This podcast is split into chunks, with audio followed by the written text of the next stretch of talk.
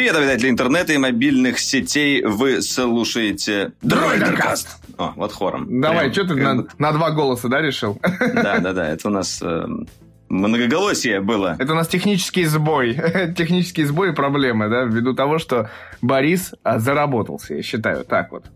Ну, это как бы... Будем честны. Скорее хорошо, чем плохо, потому что будет много интересного контента на канале Дроидер.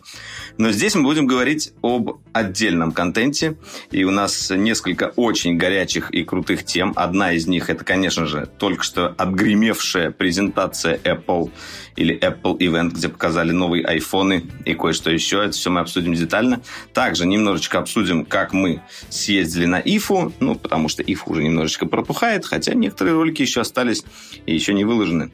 И я еще расскажу об одной, об одной игре, в которую я сейчас играю. Да, но... Ну что, тогда погнали? Ну, ну, Погнали. начнем мы, начнем мы. Ну, начнем, начнем. Начнем мы. начнем. Мы тему, с которой начнем, не анонсируем, ты же знаешь. Так что погнали. А, все, точно.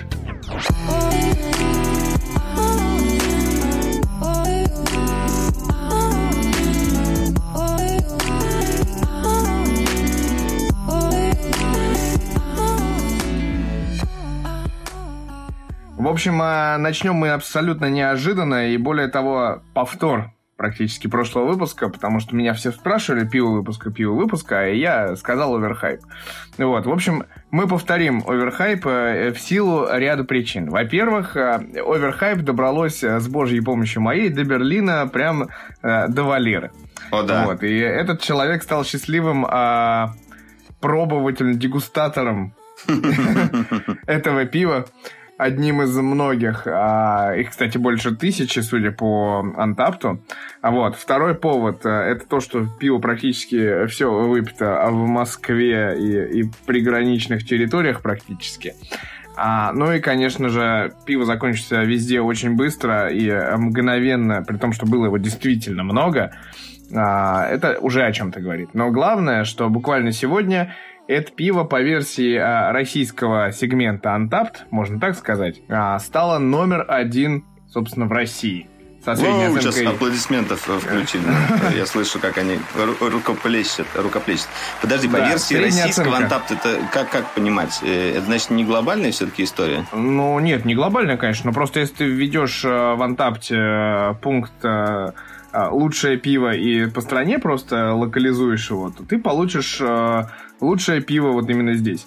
Вот, так можно по любой стране смотреть э, пивоварни, сидрери и все прочее, то есть выбирая, допустим, ну, понимая, что, допустим, что попить во Франции из пива, потому что Мгм. понятно, что Франция не сильно пивная страна, но и там, на самом деле, в десятке несколько сидрерий сидят. Вот, но это, ладно, это отдельная тема для разговора. Короче, все общем, потому, что я средний- пятерочку поставил, так что... Да подожди ты, подожди ты, господи. Средний рейтинг пива 4.33, более тысячи оценок. То есть оно ворвалось в этот рейтинг с, не с одной оценкой, а с тысячью. Это как Вот, 8 ну да, 8,7 на IMDb, я думаю, примерно. Я боюсь, что это уже прям 9,3 практически, мне так кажется. Ну вот, ну, в общем, да, это, конечно же, и благодаря нам тоже, потому что а, Дроидеркаст в лице Валерия поставил этому пиву 5 баллов. Я- поставил этому пиву 4,75, и некто Борис Веденский, которому который выпил очень много оверхайпа, честно скажу, то есть и при мне, и не только при мне. Вот, он также поставил 4,75, и напоминаю, что это необычный стиль пива, это Imperial Sour Ale, то есть это крепкий Sour Ale, с добавлением ананаса, персика, мандарина и маракуи. Звучит очень вкусно, очень э, сочно и очень классно. Валер, давай, расскажи нам коротко о своих ощущениях, когда ты попробовал это пиво. Знаешь, это было интересно, потому что это пиво стояло в холодильнике в номере отеля э, порядка двух дней, ожидая э, той самой дегустации. И я постоянно откладывал этот день, потому что мне казалось, что вот сейчас не время, сейчас не время. На следующий день Митя такой говорит, давай, давай вот сейчас оверхайп. Оверхайп нужен сейчас. Я говорю, нет, сейчас тоже не время. Мы так спать хотели, то да все. И вот на третий день, короче говоря, мы откупорили эту баночку, и я прям вот кайфанул. Э, Я вообще очень люблю вот эти кисляки, когда они э, очень ядреные кисляки, когда вот так вот даже начинаешь немножко жмуриться глазами. Э, некоторые люди просто как бы не могут пить подобное пиво, когда я даю пробовать кисляки другим людям, и говоришь, как, как ты это пьешь? Но здесь, как бы, кроме еще вот этой вот кислоты, э, примешиваются все вот эти вот вкусы и запахи э, как раз-таки этих фруктов, которые каждый из которого добавляет что-то новенькое в это пиво. И мне действительно очень понравилось. Я как бы не просто так пятерку поставил, потому что я э, буквально там двум или трем пивом вообще, в принципе, за все время ставил пятерку. Э, одно из них, наверное, Три Фонтана. И что-то еще было, мне кажется. то, то есть это мое, мое топ-3 практически. Вот, ну расскажи, ну, расскажи, расскажи по поводу того, что это пиво было как бы не просто так сварено и как какой-то да, бэкграунд ну, это есть. пиво на, на самом деле сварено, да. Ну, тут сложно сказать, э, как бы бэкграунд или не бэкграунд. Ну, а, с одной стороны, оно было сварено, в общем-то, по поводу четырехлетия бара Rule Taproom а, в Москве, в котором а, можно встретить нас в сборе достаточно часто. Это первый момент. Во-вторых, это собралось, ну, собственно, четыре компонента, и собралось четыре... Руль в. Самых, да. Собралось четыре топовых пивоварни России не по рейтингу, а скорее по отношению, не знаю, в тусовке или еще где-то. Вот, это, соответственно, AF Brew питерская, Штамбир э, подмосковная, Wild Lab и Заговор тоже как бы московский, можно сказать. И э, как бы, с одной стороны, они собрались по поводу того, чтобы сварить это пиво к четырехлетию э, бара, одного из таких самых мощных, наверное, в Москве. А, но потом, вот не так давно, буквально в конце августа, в последние выходные августа, а, первый день рождения праздновал и, Ру, и AF Brew Taproom, который находится в Питере и который является как бы таким посольством, даже не то что посольством, это практически бар при а, пивоварне AF Brew. Вот, то есть как бы тут уже поводы смешались. А, в общем, можно сказать, что реально ребята заварили самое хайповое пиво этого лета, которое получило заслуженные крутые оценки – вот, и, в общем, можно сказать, опять же, мы не, не случайно вспомнили о пиве Overhype, потому что главное событие этой осени, а именно презентация Apple, это безусловно оверхайп. Ну да, который мы сейчас ты сейчас вот так переходишь, и я вот хотел добавить немножко. Э, Все-таки для меня вот это немного поражает, когда сразу четыре а, пивоварни как бы делятся своими, по сути, такими самыми главными экспертизами, самыми главными наработками. И здорово, что все звезды так сошлись, и получилось действительно клевое пиво. Э, я, я не очень понимаю, как этот процесс устроен, чтобы вот действительно так все смешалось, получалось, и, и все очень хорошо получилось. Почему, почему как бы так не делать всегда, с одной стороны, чтобы получались э, крутые, э, как бы крутые сорта. Но я так понимаю, что все-таки такие вещи случаются очень редко, ну, чтобы вот прям вот так, так все хорошо сошлось. Э, так что, если вы любите крафт, любите кисляки, э, то обязательно попробуйте, потому что в любом случае это было как бы ну, ограниченная, сложно, ограниченная варка. Будет. Да, и, подожди, подожди, будем надеяться, будем надеяться, потому что был, был э, такой, ну, есть такой знаменитый сорт, как э, Sour Passion Party, который сварил там заговор на своей заре вместе со штаммом, и он, э, как бы, несмотря на то, что это коллаборация, он до сих пор варится, и я надеюсь, что именно большие крутые оценки оверхайпа заставят ребят как бы сплакнуть и продолжить варить это пиво. То есть рецептура никуда не делась, и просто надо продолжать это варить. И я надеюсь, что мы снова увидим это пивко и да. попьем его все вместе. А теперь, друзья, зажмурились. Apple. 10 э, сентября мы все собрались у телевизоров, у Apple TV, у ноутбуков, планшетов, у кого что было, может быть, кто-то у киноэкранов, э, для того, чтобы посмотреть, наверное, одну из главных презентаций, э, которую многие ждали с чипсиками и с пивом. Э, мы даже на нашем канале делали трансляцию этой презентации. Боря транслировал непосредственно. Я, я смотрел в этот раз и старался всячески помогать удаленно. Но как бы все-таки... Но что-то пошло не так. Что-то пошло не так. Кроме самой презентации, о которой мы поговорим чуть позже, я хотел немножечко рассказать о бэкграунде. Э, после 20 минут, а нет, после где-то, наверное, скольки? 20 или 15 минут после начала самой презентации основной, ну, до этого у нас просто как бы была еще такая вводная часть, получасовая, Э, нас отрубили. Прилетело сообщение от YouTube, которое, в котором было написано то, что мы нарушаем правила сообщества, и ваше видео блокируется, потому что это как бы копипаст другой трансляции. Э, и на самом деле это Какой был... же трансляции, да. спросит э, человек? Да, Слушай. на самом деле это, эта штука происходит не впервые, и у нас уже блокировали трансляцию, и ее удавалось восстанавливать, но в этот раз, э, э, кроме э, трансляции на самих ресурсах Apple, она еще ретранслировалась на YouTube. Мне кажется, с этим связана проблема. И кроме того, что у нас летела трансляция, также она слетела, например, на канале Вилса, и он потом стал транслировать уже во ВКонтакте. Единственное не единственное, а целых три трансляции почему-то остались живыми. Это ай как просто... Две, две, две. Нет, три. Ай как просто, Mail.ru и MVideo вроде бы, если я ничего не путаю. Mail.ru тоже умер. А, Mail.ru тоже умер потом, умер, да. да. Ну, короче говоря, остались MVideo и Ай как просто. Еще транслировали э, Diamagnetic, он тоже отвалился. Ну, в итоге мы так и не поняли, в чем проблема. Я связывался непосредственно с Apple, спрашивал, как бы сделать так, чтобы мы могли спокойно как бы транслировать. Это же как бы культовое событие, и вообще все уже привыкли, что э, трансляции Apple это такое, ну как бы само собой разумеющееся э, э, как бы activity. В итоге, э, на что мне Apple ответили, что они как бы тут ни при чем и блокируют в основном YouTube. Именно сама площадка YouTube отслеживает и блокирует. И при этом чаще всего это происходит не вручную, а автоматически. То есть движок просто сам вырубает, либо приходят какие-то жалобы от пользователя, либо просто э, движок определяет э, то же самое видео, которое есть на YouTube, и просто на автомате зарубает. Вот. Мы, конечно же, постараемся выяснить к следующей трансляции, э, как этого избегать, но не получилось в этот раз, и у нас там еще и розыгрыш сорвался, так что немножко обидно вышло. Но давайте все-таки переходить непосредственно сам, к самой, к самой презентации. Все, что-то какое-то Ну, я предлагаю все-таки пойти, давай, да, давай все-таки по, по порядку идти. То есть, давай. как вот Apple, так и мы, потому что вы, ну, если кто не знает, а, Валера и Боря позаботились о людях и сделали э, такой э, ролик дебатов, где да, они, да, да. собственно, за и против э, iPhone а, нет, ну давай сразу, потому что ну, окей, мы сейчас да. будем идти именно по презентации, обсуждая ее и рассуждая об этом. А Борис Валерий подготовили более-менее уникальный формат для нашего канала. Это формат дебатов, где один э, э, бородатый человек, не будем показывать пальцем, очень топит за Apple, случайно совершенно, а второй не очень топит за Apple. Ну Такой да, в как кепке бы... без козырька.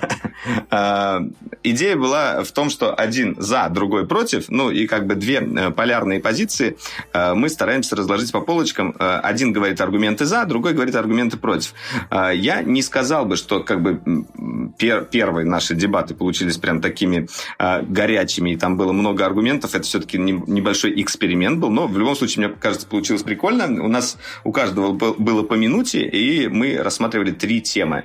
А, первое – это мы рассматривали железо, ну, как бы начинку и что изменилось э, в этом плане. А, второе – мы рассматривали а, камеры, конечно же, это как бы отдельная большая тема. Э, и третье – мы говорили как бы о всем остальном. Ну, это такое была общая тема, экосистема и вот это все, и что еще нам показали.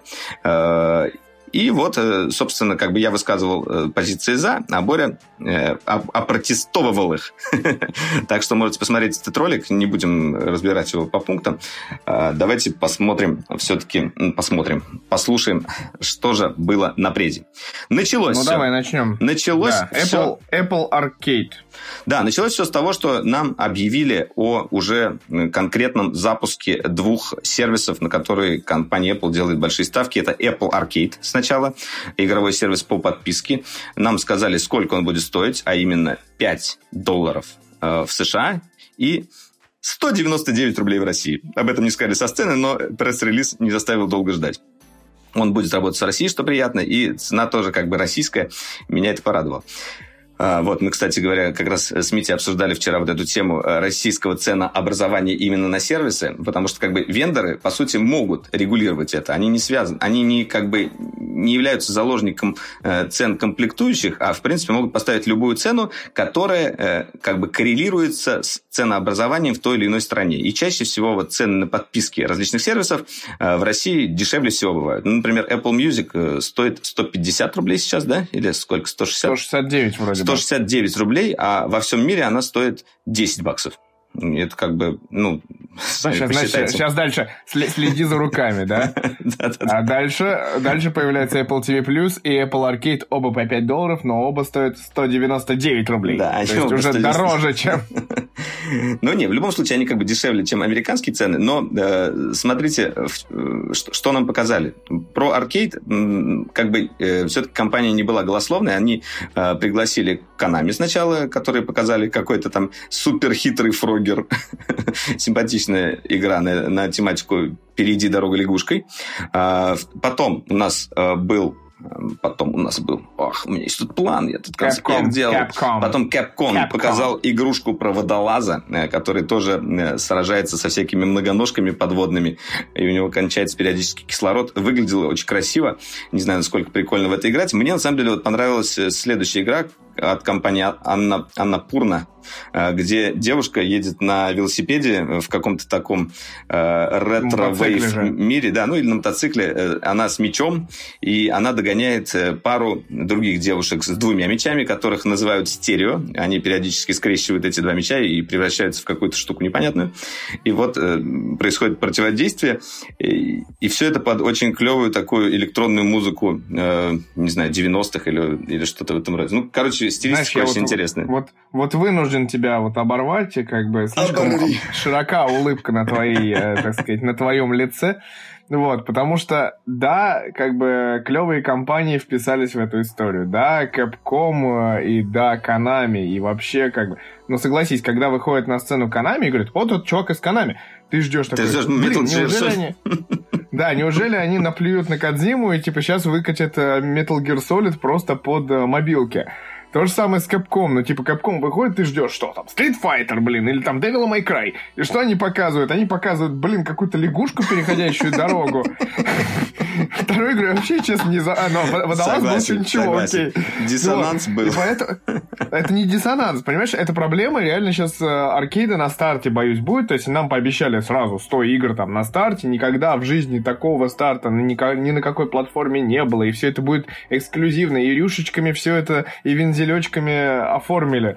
Но, блин, я хотел все-таки увидеть какую-то, ну, не трипл А игру, но какую-то какой-то проектище, знаешь, ну, типа то, чем раньше там становился на мобилке, там тот же Angry Birds или там Cut the Rope. То есть хороший проект, который сразу тебя вот торкает и говорит, хочу, хочу играть. Цеплял. Вот сразу. Вот. Я понял.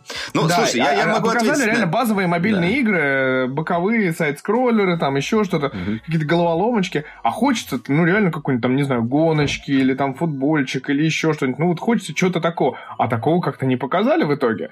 Ну, то есть, типа, вспомни еще, Infinity Blade была прекрасная игра на мобилках. Ну да, да. Когда да, это было? Тоже выходила на iPhone. Когда? Слушай, ну, на самом деле, да, я с тобой согласен. Э, все-таки должны быть какие-то продающие тайтлы. Это так же, как бывает, например, при выходе новой консоли. Обычно выходят э, вот вместе с ней какие-то несколько игр, которые э, показывают возможности консоли и как бы дают тебе время подождать, пока другие производители выпустят что-то супер офигенное. Но это не обязательно бывают супер тайтлы на старте, но это бывают хорошие тайтлы, такие хорошие середнячки, 4 э, с плюсом, ну или так, 4, окей. Вот здесь, да, я согласен, это были все такие казуалочки, и не сказать, что они как-то чем-то зацепили, но я думаю, все-таки это самое начало. В любом случае, сам сервис был проанонсирован меньше года назад. И э, я понимаю, что э, разработчики, возможно, знали о нем чуть раньше, они готовились раньше, особенно какие-то ключевые, типа того же Konami и Capcom, но в любом случае у них было мало времени для того, ну, на то, чтобы разработать что-то как бы действительно существенное. Я уверен, что будет появляться много портов каких-то игр со Steam, когда другие разработчики подключатся, много портов с консолей, и все это будет наращиваться, потому что устройства, в принципе, мобильные, сейчас обладают такой мощностью, которые позволяют э, уже запускать игры, э, приближенные э, к консольному качеству. Возьмите, например, тот же Nintendo Switch. Мы на Nintendo Switch уже видим Э, и например, тот же, тот же Doom, тот же Dark Souls, э, Ведьмака проанонсировали. Ведьмак, ну, в общем, в общем, там действительно как бы AAA тайтлы, э, которые как бы мы даже не могли себе представить, что они придут на мобильный сегмент, они туда приходят. И я думаю, что аркейд имеет все перспективы тоже занять эту нишу. И я очень жду, чтобы так случилось. Вот. Да, но, знаешь, как... Мы к следующей теме раз... не перейдем. Нет, я, я, просто, я, я, я просто закончу тебя сейчас. Просто я столько раз слово «эксклюзивно» не видел ни в одном пресс-релизе как э, в, в пресс-релизе про, собственно, Apple Arcade. Потому что у них везде 100 игр эксклюзивно. Все это будет эксклюзивно. Только у нас, только у Apple. И как бы это очень не внушает э, радости. То есть, типа, то, что ты сейчас говоришь, Steam, это идеальная картина, что, типа, какие-то разработчики из Steam говорят, ой, мы сейчас перепилим э, управление под тач, играйте на наших, типа, в наши игры, типа, покупайте. Но, во-первых, Steam на это не хочет, не захочет пойти, очевидно. То есть, типа, есть, как бы, конфликт интересов явный. А во-вторых, ну, реально, а Apple пустит ли? Apple сейчас скажет, не, нам нужно, вы знаете, вот нам нужна игра, там, типа, чтобы птички летали и сражались со свинюшками. Ну, не Angry Birds, но такого рода. Слушай, вот, ну, ну нет, я, я, знаю, я, я думаю, что все-таки в начале Вначале они говорят про эксклюзивы, это логично, потому что им нужно чем-то привлечь. А, но все-таки будут приходить именно игры от э, разработчиков не эксклюзивные, которые есть на других платформах. И я очень надеюсь, что будет много хорошей индюшатины, такой качественной, которая, в принципе, совершенно без проблем может быть запущена на мобильных устройствах сегодня. Э, другое дело, насколько сложно именно вот э, непосредственно портирование будет на iOS-устройстве. Я не знаю, как бы с точки зрения разработчиков, это нужно уже общаться с ними Например, тот же Firewatch зафигачить на планшет отлично бы игралось, по-моему, ну, как бы, и я уверен, что как бы ресурсов на это, на это бы хватило.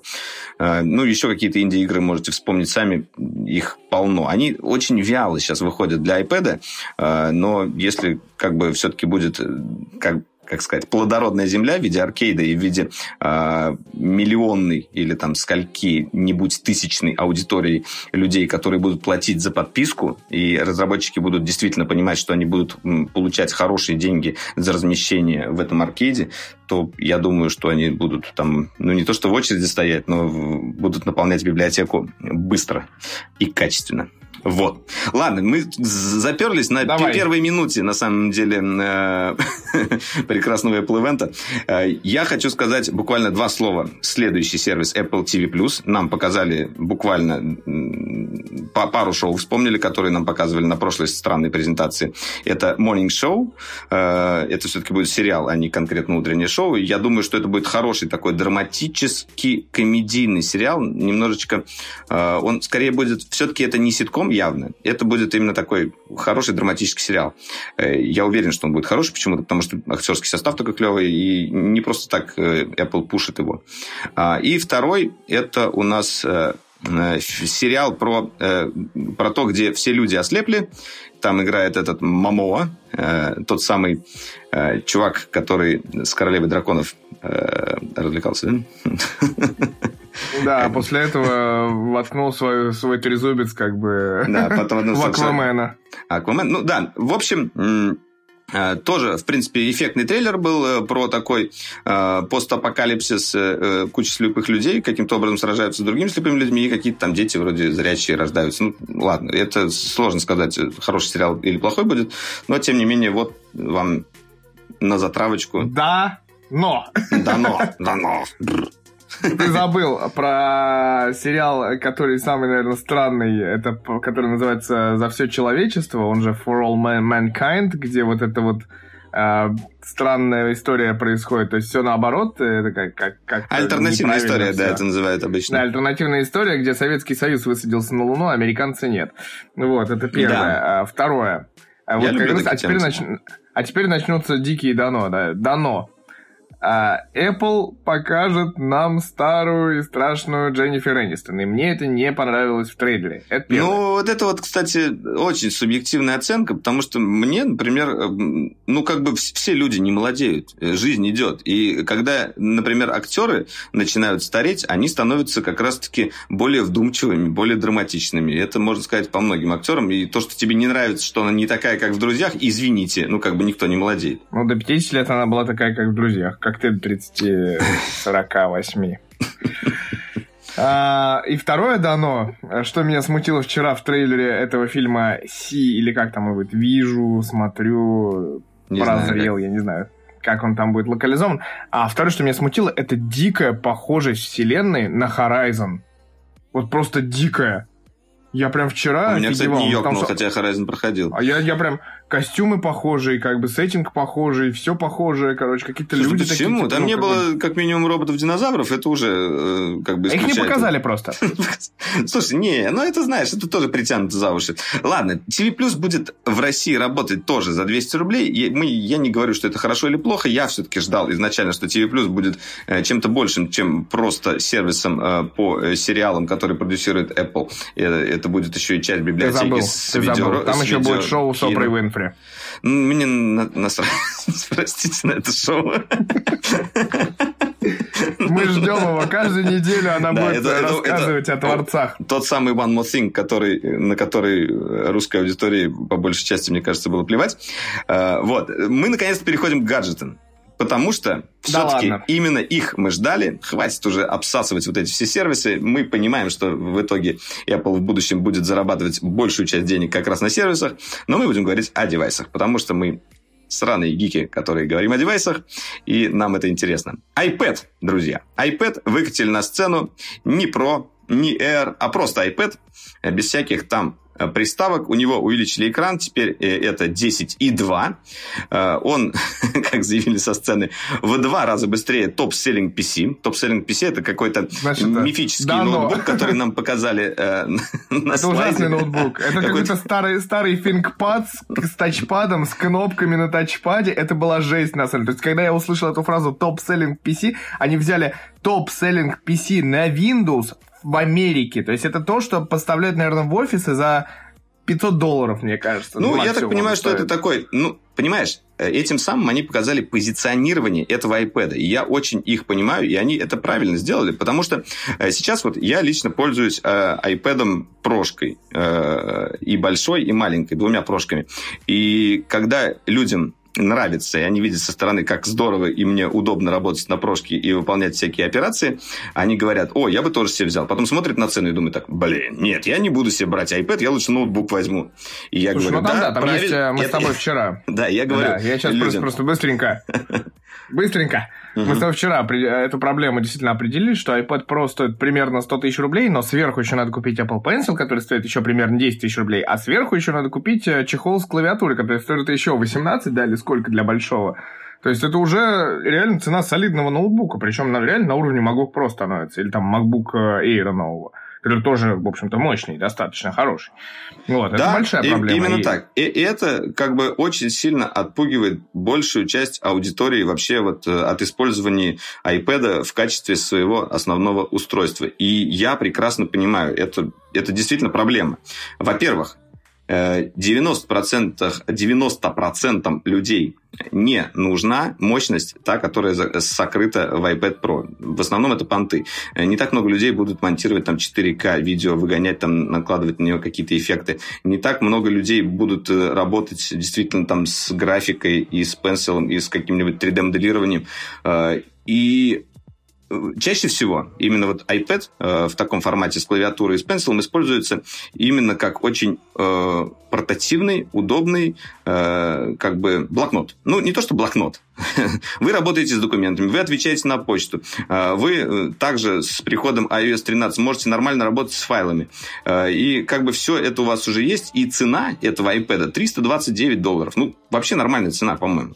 Да, но. Да, но, да, но вам придется купить клавиатуру. Ну ладно, как бы придется купить Нет, я, клавиатуру. я даже не про это. Я Ну, не про чё, это. Во-пер- чё? Во-первых, да, это первый вопрос, да, типа, да, клавиатуру придется пу- крути- э, кру- крутить, купить.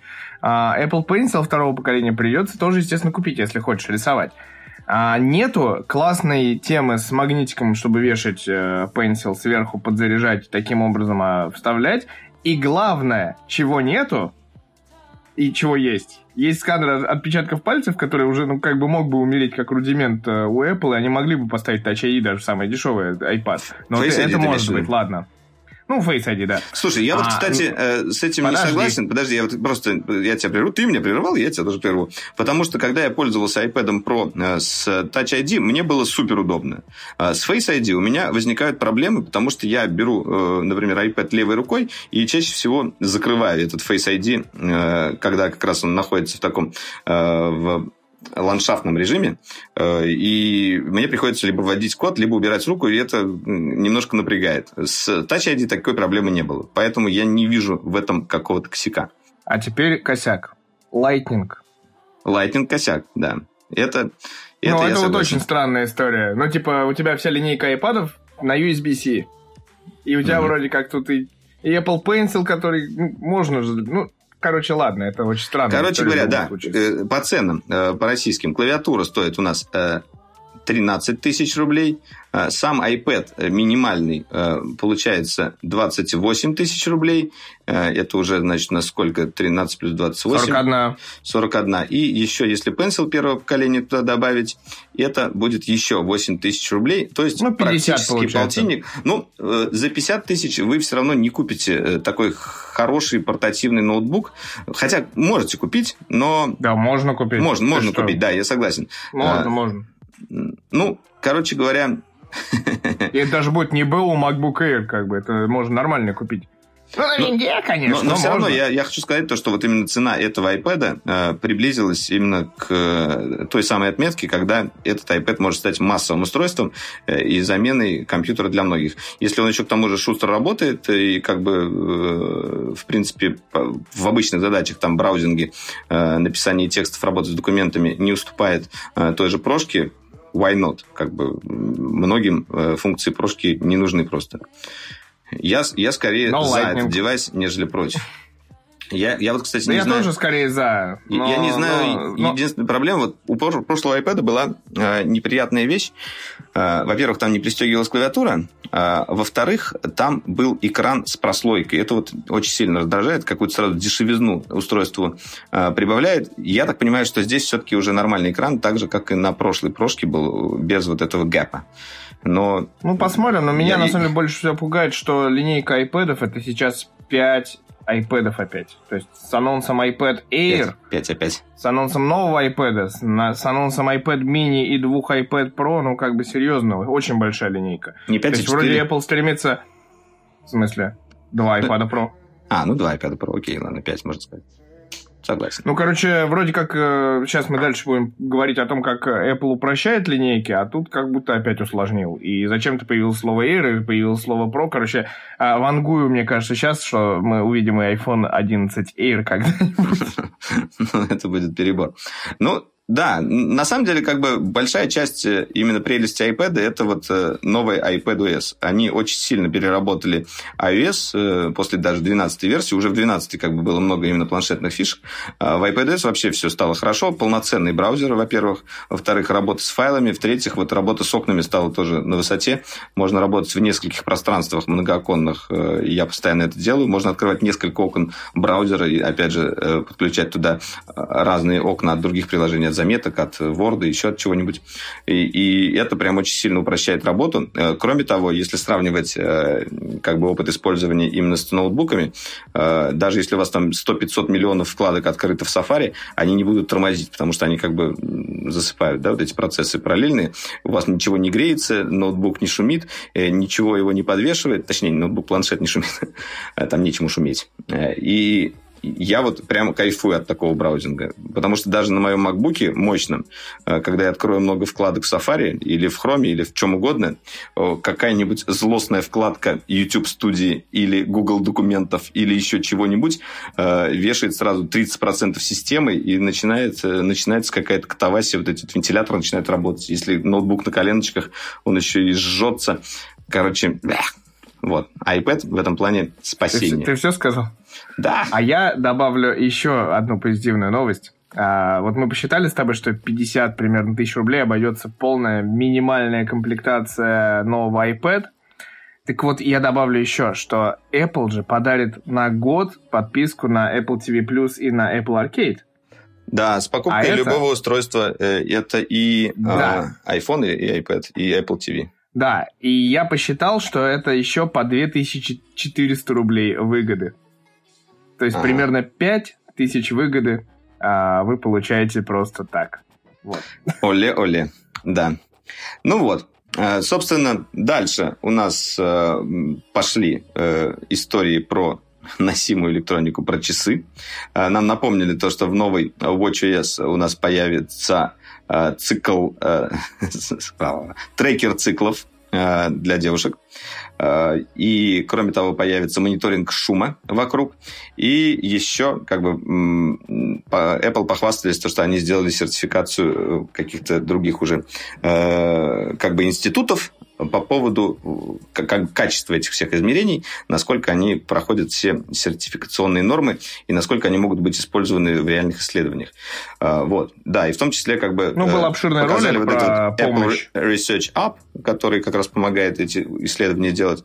Э, и действительно, я, ну, в смысле, действительно, вот заносимая электроника в этом плане будущее. Это как такой э, незаметный маленький доктор, который всегда с вами, который всегда оценивает ваше здоровье, ваше сердцебиение. И чем больше э, датчиков туда будут добавлять, я все жду, когда Apple добавит туда, например, мониторинг кровяного давления, потому что многие уже это сделали там есть ЭКГ, уже сейчас э, еще, наверное, уровень сахара в крови можно тоже будет мерить. И со временем количество вот этих вот измерений, которые могут делаться а, просто вне зависимости от человека, просто потому что он носит эти часы, а, будет расти, и это, это круто. Потому что можно многие заболевания просто предупреждать на стадии зачатка и сразу а, их лечить. Да, но мы же говорим все-таки про часы, а это модный аксессуар, помимо всего прочего, и Apple про это тоже не забывает. Зловредный видите сегодня в подкасте. Он постоянно говорит «да, но» и не дает мне я, я буду продолжать так, типа, да, ты, ты начинаешь восхищаться, я в этот момент буду тебя обламывать.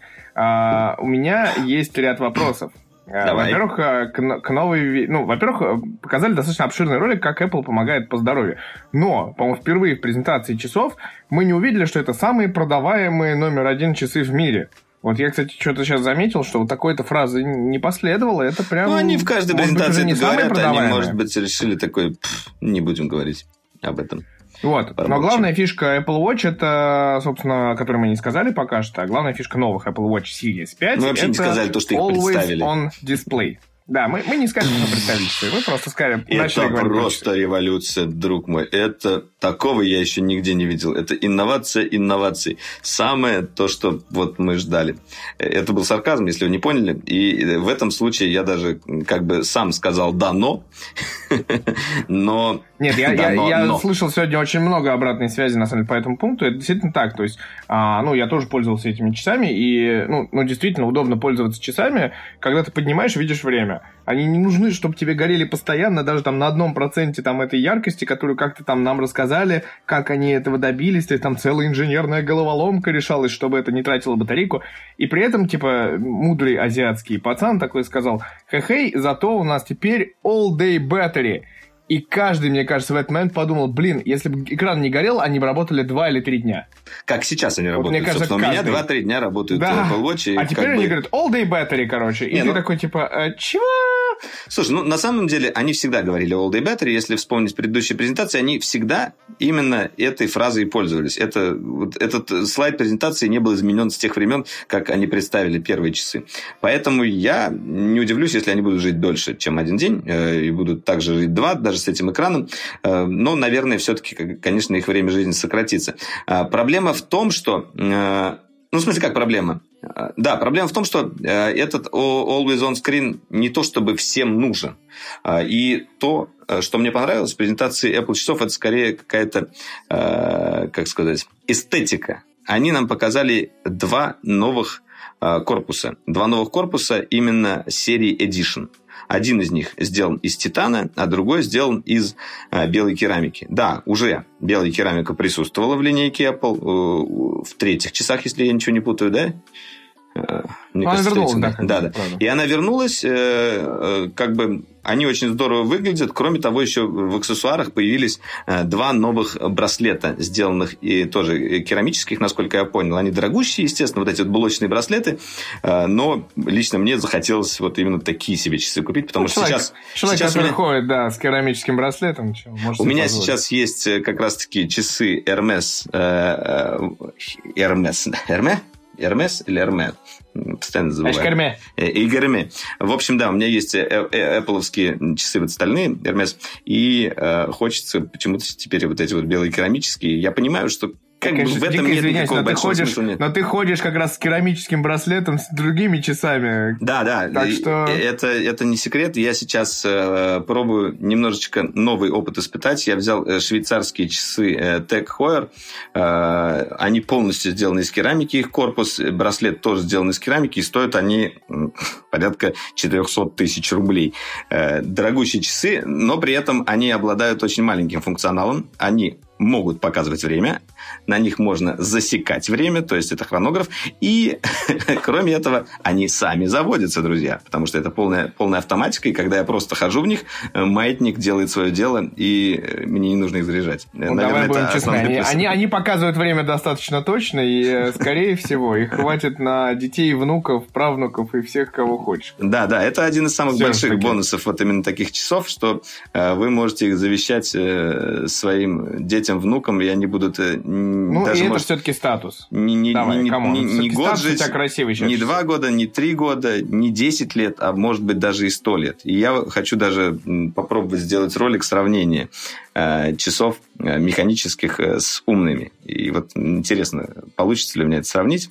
Получится ли набрать так плюсов сказать, и минусов и того, и другого? против умных. Да, безмозглые часы против часов с мозгами. Ну, давай будем честны, у тебя очень красивые сейчас часы, скелетоны, офигенные, крутые, классные, стоят только очень дорого. Я понял, ты мне завидуешь, да? Я понимаю, конечно. Вернемся к умным часам. Нет, у меня есть э, свой неплохой хронограф, в принципе. А, вернемся к нашим баранам. Ты забыл про главную функцию, которую анонсировали. Это же компас, чувак. Компас, да, который показывает долготу и долготу. И высоту. И, нет. Над уровнем моря. Долготу и ширину. Там высота ширину, над уровнем моря, на, наклон. Да, ну, очень есть, короче, э, да. красивая, не сказать, что полезная, но скорее такая фишка ради фишки. Я не уверен, что э, с этим компасом действительно люди будут ходить и им пользоваться, но попонтоваться, что он у них есть, э, как бы они теперь смогут. И, кстати говоря, вот, что касается Always On экрана, они подошли к этому тоже достаточно как бы в общем, они взяли все циферблаты, которых э, накопилось за время часов большое количество, и переделали их. Э, и у них теперь есть два режима у каждого циферблата. Это в Always On режиме, когда там не используется практически белый цвет. Это в основном какие-то более ну, на черном фоне циферблаты с минимумом подсветки и всего остального. И когда вы поднимаете ваше запястье, включается полноценный уже циферблат. Вот ну, каждый циферблат теперь имеет два, два лица. Да, но. Да, Сторонних но... циферблатов Watch OS так и нет. Слушай, хватает, хватает не строить, насрать. Вот я не знаю, мне вот как бы более чем хватает вот этих вот э, циферблатов, которые дает непосредственно Apple. И кроме того, они чаще всего очень хорошо э, кастомизируются. Кастомизируются именно встроенными средствами. Кстати, по поводу кастомизации на сайтах, на некоторых сайтах Apple, э, исключая Apple Россию, там, где, видимо, все-таки именно продаются Apple Watch, которые стальные и Edition, ну, который с GSM-модулем, а, там появился очень прикольный конструктор, э, в котором вы можете выбрать себе корпус, выбрать себе браслет и посмотреть, как все это будет выглядеть. Э, очень прикольно сделано. Э, можете поковыряться, например, на сайте Apple.com все это работает уже сейчас. И... На российском сайте, когда выбираешь, там просто вы можете выбрать врача, который будет вырезать вам почку. Да. Так, ну что, мы уже сколько минут мы уже болтаем? Смотрю, Много. Мы пришли Много. к главному. И мы подошли ну, к главному. К полуглавному. К полуглавному. Да. iPhone 11. Самому уродливому. Я думаю, вся наша аудитория уже знает, какой он iPhone 11, э, что в нем особенного. И э, мы не будем прям сильно детально погружаться в это. И, кроме того, по утечкам уже было известно то, что там будет вот этот вот странный модуль камеры. Э, у iPhone 11 это два глазка, у iPhone 11 Pro, теперь у нас есть и, и приставка Pro в айфонах, э, три глазка. И тут я хотел бы поговорить именно о разделении линейки. Тут э, как бы Apple поступили хитро. Супер хитро. Э, во-первых, они нам сказали, что iPhone 10R Э, или XR, как его кто-то называет, но все-таки это 10R, э, он стал чуть ли не самым продаваемым айфоном, во что я как бы верю с трудом, честно скажу, потому что я не так много у людей я видел верю... этот 10R. Слушай, ты не, ты не был в это время, мне кажется, в Индии и в Китае. В Индии и в Китае А это... Был. 3 миллиарда человек. Примерно. Серьезно? 3,5. Не был. Не был. Хорошо. Э, сделаем учет на китайский Сделаем поправку. рынок. Сделаем поправку на сколько там, 4 миллиарда людей, которые их я не учел. Да. 4 миллиарда айфонов. Ладно, окей, пусть будет он самым популярным э, на тех рынках, но Apple что сделал? Если раньше мы считали, что есть iPhone 10, 10s, э, и это как бы топчик, э, его надо брать, это вот самый каноничный iPhone, который правильный, и есть iPhone 10R, который как бы, ну, знаешь, если у тебя не хватает на iPhone, и если это как бы немножко урезанный, такой покоцанный, ну, в смысле, чуть-чуть вот не то, не до флагман, знаете, не середнячок вроде и не до флагман. Вроде он и стоит как бы практически как флагман Android, но, но при этом э, его нельзя назвать э, как бы айфоном вот так вот. Это iPhone, а это вот, ну, iPhone похуже. Здесь они сделали так. Есть iPhone 11. Это вот как бы главный iPhone, который имеет цифру и никаких дополнительных букв. И есть iPhone 11 Pro, который уже для вот этих вот э, задротов и для тех, кому не жалко денег, кто хочет быть на острие технологий э, и кто готов заплатить э, штуку баксов за смартфон. Заварочную вот все, панель. Да. да, дальше мы, конечно же, перейдем к, к ожесточенной борьбе между мной и Мити, наверное, а, и будем да, обсуждать. Давай, Есть ли там про-функции, на самом деле? Вот приставка Pro, она нам добавляет только стоимость или все-таки это действительно? Тут я сразу хочу на опережение сказать, что цены на iPhone 11 Pro и iPhone 11 Pro Max, э, простите за это длинное название, это не я придумал, это Apple. За как виноват. пользователи очень многие в комментариях пишут да. iPhone 11 Pro Промах. Промах. Так, ну, я хочу сказать то, что цена на него, вот, э, которая была объявлена, она точно такая же абсолютно, как и у iPhone 10s и 10s Max. И если вам кажется, что они за счет этой приставки Pro как бы подняли ценник, нет, этого не произошло. Хотя от Apple возможно было такое ожидать. Они оставили ценник на том же высоком уровне, я ничего не говорю, э, но э, при этом все-таки, по сути, они как бы заменили линейку 10s и 10s Max э, вот этой вот про линейкой. И, и как бы вот. Э, что, у тебя есть что сказать хорошего? У Давай, меня есть что сказать. Во-первых, вчера, э, примерно как раз сутки назад, почти вот час остался голосование в Дроидеркасте, в Дроидеркасте, господи, в Твиттере Дроидере, Дроидере. Да, в Твиттере Дроидера вчера запустил голосовалку с одним простым вопросом. Какой смартфон выбрать по итогам сегодняшней конференции? iPhone 11, iPhone 11 Pro, iPhone 11 Pro Max или ждать Pixel 4 или Mate 30, но можно было сделать типа другое, как, mm-hmm. как меня немножечко mm-hmm. кострили за этот вопрос. Вот, но мне честно удивление, вот я прям скажу честно, я очень сильно удивлен, и я знаю, что ты, наверное, меня поддержишь, и несколько коллег по цеху меня поддержат, потому что э, из почти тысячи голосов 29%, ну, типа 41 мы вычеркиваем, потому что это люди, которые э, ждут Pixel 4, Mate 30 и просто выбрали другой ответ. Но из остальных проголосовавших 29% выбирают себе iPhone 11. То есть тот самый как бы бюджетный вариант, у которого нет OLED, у которого только две камеры, типа ширик и сверхширик, у, ну, который как бы реально это 10R. И это и, подтверждает и, то, что значит модель популярная. Это, это подтверждает, что как бы маркетинг Apple не просто так свои деньги получает, да? На, да, на самом деле я хотел бы рассказать еще по поводу линейки, которые айфонов, э, которые на сегодняшний день актуальны, и из нее выпилили полностью 10s, э, поэтому если вы хотите взять себе 10s или 10s Max, э, то потихонечку они уйдут с рынка, естественно, как бы сейчас остатки есть, но в принципе в линейке его нет. Начинается линейка с iPhone 8, это 400 450 долларов за штуку. Потом идет у нас iPhone 10R, это 600 долларов. iPhone 11 700 долларов. И уже прошки идут. Pro и Pro Max это 999 долларов и э, 1100 долларов. Ну, 1099. Э, то есть остается 8, 10R, 11, 11 Pro, 11 Pro Max. Э, и линейка, я, я скажу, выглядит сейчас достаточно как бы причесанно и понятно. Единственное, сейчас выбивается слегка iPhone 8 из этого всего, потому что как бы язык дизайна э, от 10R до 11 Pro все-таки ближе. Ну, он похож. Да, у восьмерки тоже уже как бы стеклянные панельки и все остальное, он тоже уже приблизился, но если вот так посмотреть на все эти аппараты, э, восьмерка это единственный девайс, который не имеет Face ID, не имеет безрамочного дисплея, а, а имеет э, старый как бы Touch ID и немножечко уже э, устаревшее соотношение сторон. Вот. Я думаю, А я что так говорю. он следующий. О, he's next. Да, я так говорю, просто в голосовании были еще два варианта ответа iPhone 11 Pro и iPhone 11 Pro Max. И как ты думаешь, кто на втором месте? Про из Макс. айфонов. Вот почему? Вот объясни мне, пожалуйста. Ты пользуешься XS, я пользовался XS, а Артур пользовался XS. Сколько в нашем окружении людей, которые... Это прям 50-50 как бы поделились. Ну, надо сказать, что да, тестовая программа Apple позволяет выбирать любой размер смартфона. И как бы, ну, действительно, э, ну, и 10s, и 11 Pro, они получается, что они э, одинаковые по размерам, снова, они компактные, классные устройства, которыми можно пользоваться и удобно пользоваться одной рукой. Слушай, и, ну, блин, на самом народ деле, хочет этот огромный экран, эту огромную Мгм. лопату. мне кажется, э, что существует э, такое, как бы, внегласное правило брать топчик.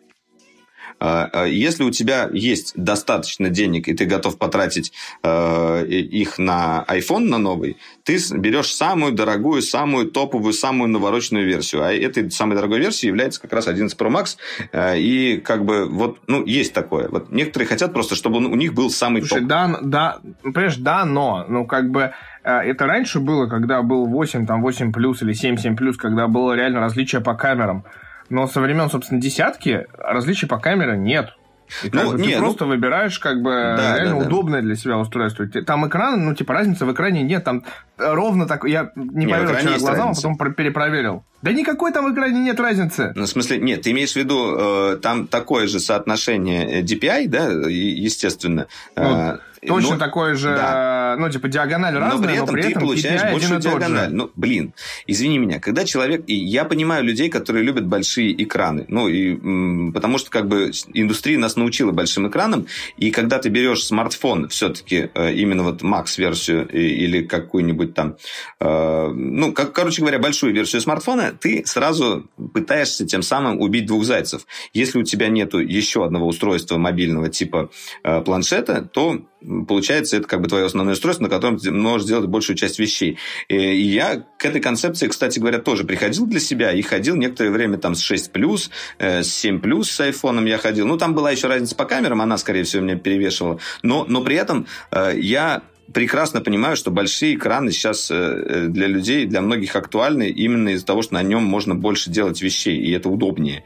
Э, Но для себя я выбираю именно обычную версию, э, потому что я чаще всего как раз работаю больше на iPad, а iPhone использую именно как бы для фотографий, э, для звонков, для почты, для мессенджеров, ну, как бы для такой какой-то текущей вещи. А когда мне что-то серьезное нужно, я сажусь за iPad и спокойно делаю. Это как бы комфортнее. Ну, я так скажу, просто по мне, вот я тогда в свое время взял как раз 7 плюс, по-моему, или 8 плюс на тест. И вот реально мне было тяжело. То есть, типа, ты засыпаешь, ты бьешь себя головой этой, этой тушкой, э, в голову летит 230 грамм, а если в чехле, то А нефиг 400. засыпать со смартфоном. Вот я так не делаю. Люди, не засыпайте смартфон и не просыпайтесь с ним. Давайте себе час перед сном и час э, с утра без смартфона. Это, кстати говоря, прям очень сильно а, как-то мозг очищает. Ну, по, по- по моим ощущениям. Ну, короче, неважно про это. Ну, типа, но он очень тяжелый, очень большой. Это лопата, как бы, которая протирает все джинсы. Вот, это мои претензии. При этом реально, типа, нет вопросов к тому, что функционал-то тот же самый. Функционально аб- абсолютно одинаковое устройство. Нету там обрезанных э, дисплеев, нету обрезанных э, процессоров, нету ничего обрезанного, даже память одинаковая. Еще у меня вопросы... Смотри, давай, давай я сейчас на- на- задаю тебе кучу вопросов, которые, к сожалению, меня тоже А. На которые я не отвечу. да? Ну да, ты, ты будешь говорить, что все хорошо, все правильно. А Или первый нет. вопрос, конечно, самый ужасный с точки зрения дизайна, потому что на, про- на продуктовых фото все выглядело классно. И, и вот этот вот зеленый цвет красиво выглядит, и камера более На это я запросто отвечу. Окей, дальше. Но в жизни А, ну сразу как? отвечаю, да? Короче, по поводу дизайна, да. Первое, что мы уви- увидели, э, ну не первое, второе, то, что мы увидели в изменении дизайна, это новый цвет iPhone. И он офигенный, зеленый, болотный, вот знаешь, просто вот подбегай и, э, и покупай. Я за. А, Тут я э- не это, спорю, он Это раз. Во-вторых, на Pro-версии сзади матовое стекло, которое смотрится тоже бомбически. Как на продуктовых фото, так и вживую. Я посмотрел, и мне пока до сих пор все это дело нравится. В-третьих, Кроме белой аргумент версии, третий. где блямба какая-то Да. классная. Третий аргумент. По дизайн понравился даже да. Борису. И я, я передаю мы, мы сейчас слова Бориса, видео. потому что мы, мы как смотрели бы, да, это видео. это обсуждали. Он сказал, что дизайн ему прям очень зашел, ему понравился. Э, кроме того, конечно, он еще оговорился, что он не может ругать модуль камеры, потому что у пикселя будет примерно то же самое. И еще к тому же, мне кажется, это будет выглядеть хуже. Мы знаем, каким был пиксель 3 XL. Это было э, редкостное уродство, простите меня. Э, и я уверен, и я уверен, то, что с пикселем Вообще 4 пикселей красивых не Google, было, на самом Google деле. нам так-то. также подложит, подложит вот какую-то херню с каким-то еще более стрёмным уродством. Но я очень надеюсь, что он будет э, как бы прекрасным смартфоном. Я уверен, что он будет хорошо снимать. Э, Хотя, кстати, по камерам мы вот дальше перейдем. Мы еще поговорим про то, как снимает Pixel и как снимает iPhone. Я хочу вставить свои э, 5 центов сюда, потому что как бы в формате дебатов я не смог э, нормально раскрыться и рассказать, в чем же преимущество съемки на iPhone по сравнению с тем же Pixel. Э, Потому что мно- многие считают, например, Боря, что все, как бы Pixel – это эталон э, фото, эталон машинного обучения и так далее. Э, Я в чем-то, не, в чем-то соглашаюсь, в чем-то нет. Ну, Вот. давай мы сейчас это вернемся к этому. Нет, я просто... Главное у меня... Ну, вот, к сожалению, у меня момент, который меня смутил э, после продук... Ну, типа, после того, как я увидел продуктовых фото, у меня не было вопросов. Мне понравилось в целом. Это удивительный случай, когда мне тоже очень понравился iPhone, и при этом куча народу наоборот. Ну, типа, даже, даже врожденные э, люди с яблочным пюре в голове, которые там 10 лет назад подсели на это дело, Не знаю. у таких. них, у меня, наверное, типа, не знаю, один из десяти только сказал, что это норм. вот. Но меня смутило, на самом деле, вот это вот, конечно, выступающий блок камер, из которого выступают три камеры. Это, конечно, очень см- смущает в дизайне. То есть у тебя получается, что у тебя будет iPhone, скорее всего, у тебя будет на нем бампер, который как бы выступ э, камеры закроет, но при этом у тебя над ним все равно будут выступать типа такие три там-тама, как бы три веселых друга. Экипаж машины боевой, господи. Слушай, вот, но ну, это породило мемы. Да. Это, это, во-первых, породило мемы, и опять сработал э, гениальный маркетинг Apple, когда они делают э, дизайн э, не тот, который от них ждут, а тот, который э, удивит людей и э, некоторых будет бомбить. В смысле не тот, как, кот- который от них ждут? Это 9 месяцев назад утечка подтвердилась. Come on. Не, если ты вспомнишь, э, последние, ну не последние, предпоследние утечки, э, все показывали о том, что это квадратный модуль э, камеры, на котором сверху идет черное стекло, так же, как у пикселя. А Когда уже ближе, ближе к презентации произошло все это дело, э, это черное стекло сверху убралось, и появились вот эти вот глазки камеры, и я считаю, что это более правильное дизайнерское решение. Мне оно больше нравится, чем вот этот вот э, квадратный набалдашник, потому что мне набалдашник не нравился. Э, И в этом плане как бы как раз-таки с пикселем будет интересно сравнить. А, Вот. А, Второе, они делают дизайн, вот, ну, есть отличный ролик, э, в котором Боря как раз разби- разбирает э, подход к дизайну Apple, где они стараются э, дизайном не только как бы поразить, но и удивить и немножечко сделать такой эффект, чтобы лю- людей Ну, немного бомбило. его Да. сделать. Очень Именно уз- узнаваемым. Нет, они хотят его сделать узнаваемым, да, это правда. узнаваемым, и чтобы об этом говорили, чтобы об этом было много шума. И сейчас мы как бы видим то, что происходят мемы, да, у нас э, вместо этих камер, пожалуйста, там кастрюлька кипятится, паста варится, все это есть, и как бы люди обсуждают это, и твиты Я хочу, на набирают самом деле, ог- коротко огромные тут лайки. вступить. Это, это прям, на самом деле, удивительная история вчера произошла, вот честно. А я просто понял, ну, всегда мы а, ржали над тем, как Apple берет какую-нибудь технологию, которая, там, не знаю, 10 лет назад была в Windows, а, и 3 года назад в Android, то есть разные всякие фишечки и прочее. Берет вот эту технологию, делает ее по-своему, и все такие, ну, типа, вот как надо было, знаешь, вот, ну, ты так, так же всегда скажешь, как бы, и прочее. А тут случилось смешное, тут случилось совершенно вообще, как бы, а, перевернулось сознание, мне кажется, у многих людей, потому что я вчера видел мемы со Шварценеггером и Базукой, те самые знаменитые, которые стали после Mate 20, э, собственно, с таким же квадратным вот э, вырезом. Да. Вот. Но, но главное, э, это была, собственно, история э, прошлогодняя. Год назад ровно. Сейчас скоро будет Mate 30, и вот это прошлогодняя история, когда этот э, а, чехол с базукой, действительно, он существует, он продается на eBay и на AliExpress, его можно найти. Вот. Ну, в общем, эта история породи... ну, вернулась к нам в виде э, типа Apple. Пер- Переработанный мем от Apple получился. Но дальше произошло следующее, потому что в феврале 2019 года на МВЦ мы увидели Nokia 9 PureView, легендарный паукофон и тот самый телефон, которого боятся трипофобы. С каким заголовком сегодня вышел э, Esquire, например? Телефон, которого боятся трипофобы. И это история про Apple. Они переработали мемы и сделали их типа лучше под себя. Как это произошло? Я не понял. То есть даже здесь уже сработал эффект такой, типа, неправильный, как бы. То есть они сделали мем на 145% смешнее со своим участием. Просто. Слушай, ну я, я на это могу ответить следующее. Например, когда мы увидели челку на экране айфона, это было огромное количество мемов. Это были и прически в виде этой челки, это был и айф с этой прической, это много всего было. Прям вот, ну, как бы это шумело и бомбило. И что мы видим после этого? После этого появилась куча э, э копипаста э, этого дизайна в других смартфонах. И от китайских ну, нет, производителей, слушай, давай будем, честны, и... давай будем честны. Типа, был реально Mate 20 собственно, с таким, вот именно с подобной челкой. Был, есть сейчас Xiaomi Mi 9 вот на рынке. Все остальное, извини, у андроида пошла каплевидный вырез, и у андроида пошли, типа, выезжающие камеры. Ну, потому что и, они общем, не умеют как бы у нас про уже... Face ID особенно. Слушай, ну у нас зато у нас появились безрамочные дисплеи, и у нас сканер отпечатков пальцев под дисплеем. Который плохо работает Неплохие технологии. У меня нормально все работает, я не знаю. Не знаю, я, я вот сколько не пользовался этими сканерами отпечатками под экраном, мне не устраивала их скорость работы. А ты потому что пытаешься отпечатать свое лицо по привычке от Face ID, как бы, это понятно. Да, видимо, в этом причина. А, вот, ну, окей, ладно.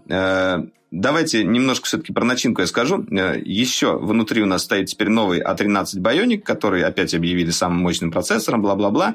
Э, естественно, как бы мы не можем оспаривать графики Apple, э, потому что самый, у, нас, самый у нас больше ничего нет, этого температуры больницы, да, то есть это было странное, конечно, Да, ну тут можно сказать как бы э, в плюс в сторону Apple то, что они умеют э, делать э, хорошо все на стыке софта и железа, потому что как бы они сами делают и то, и другое, и им удается оптимизировать даже более низкие мощности под свою iOS, и она работает быстрее, нежели как бы более высокомощный процессор на Android от, от разных производителей, если чипы стоят. Вот. Но... Но опять же непонятно, как бенчмарк этот проводится, потому что, ну, действительно, ты под свою экосистему можешь запилить любой бенчмарк бенчмарк, как бы. Ну, да. и, и, и в инородную систему воткнуть его, ну, типа, странно. В любом случае, как мы понимаем, есть большая да. доля вероятности, что да. бенчмарк, ну, такой. Ну, да, Непонятно. как бы основной, наверное, что хочется Нет, при этом сказать вопросов, про А13... вопросов к тому, что у, у айфона очень мощное устройство, и, ну, просто вопрос, нужна ли такая мощь в современных смартфонах, вот серьезно. Ну, слушай, Похоже, гонка, гон, гонка мощности, она в любом случае как бы остается, она продолжается. Мы понимаем то, что и у 11 и у 11 Pro стоит один и тот же чип, и это как бы уже хорошо. Там нет какого-то снижения. А, и, кроме того, э, опять же, 7-нанометровая технология, они запихали туда 8,5 миллионов э, транзисторов, и кроме того, они сильно поработали именно над энергоэффективностью. Наверное, это даже важнее сейчас, чем мощность.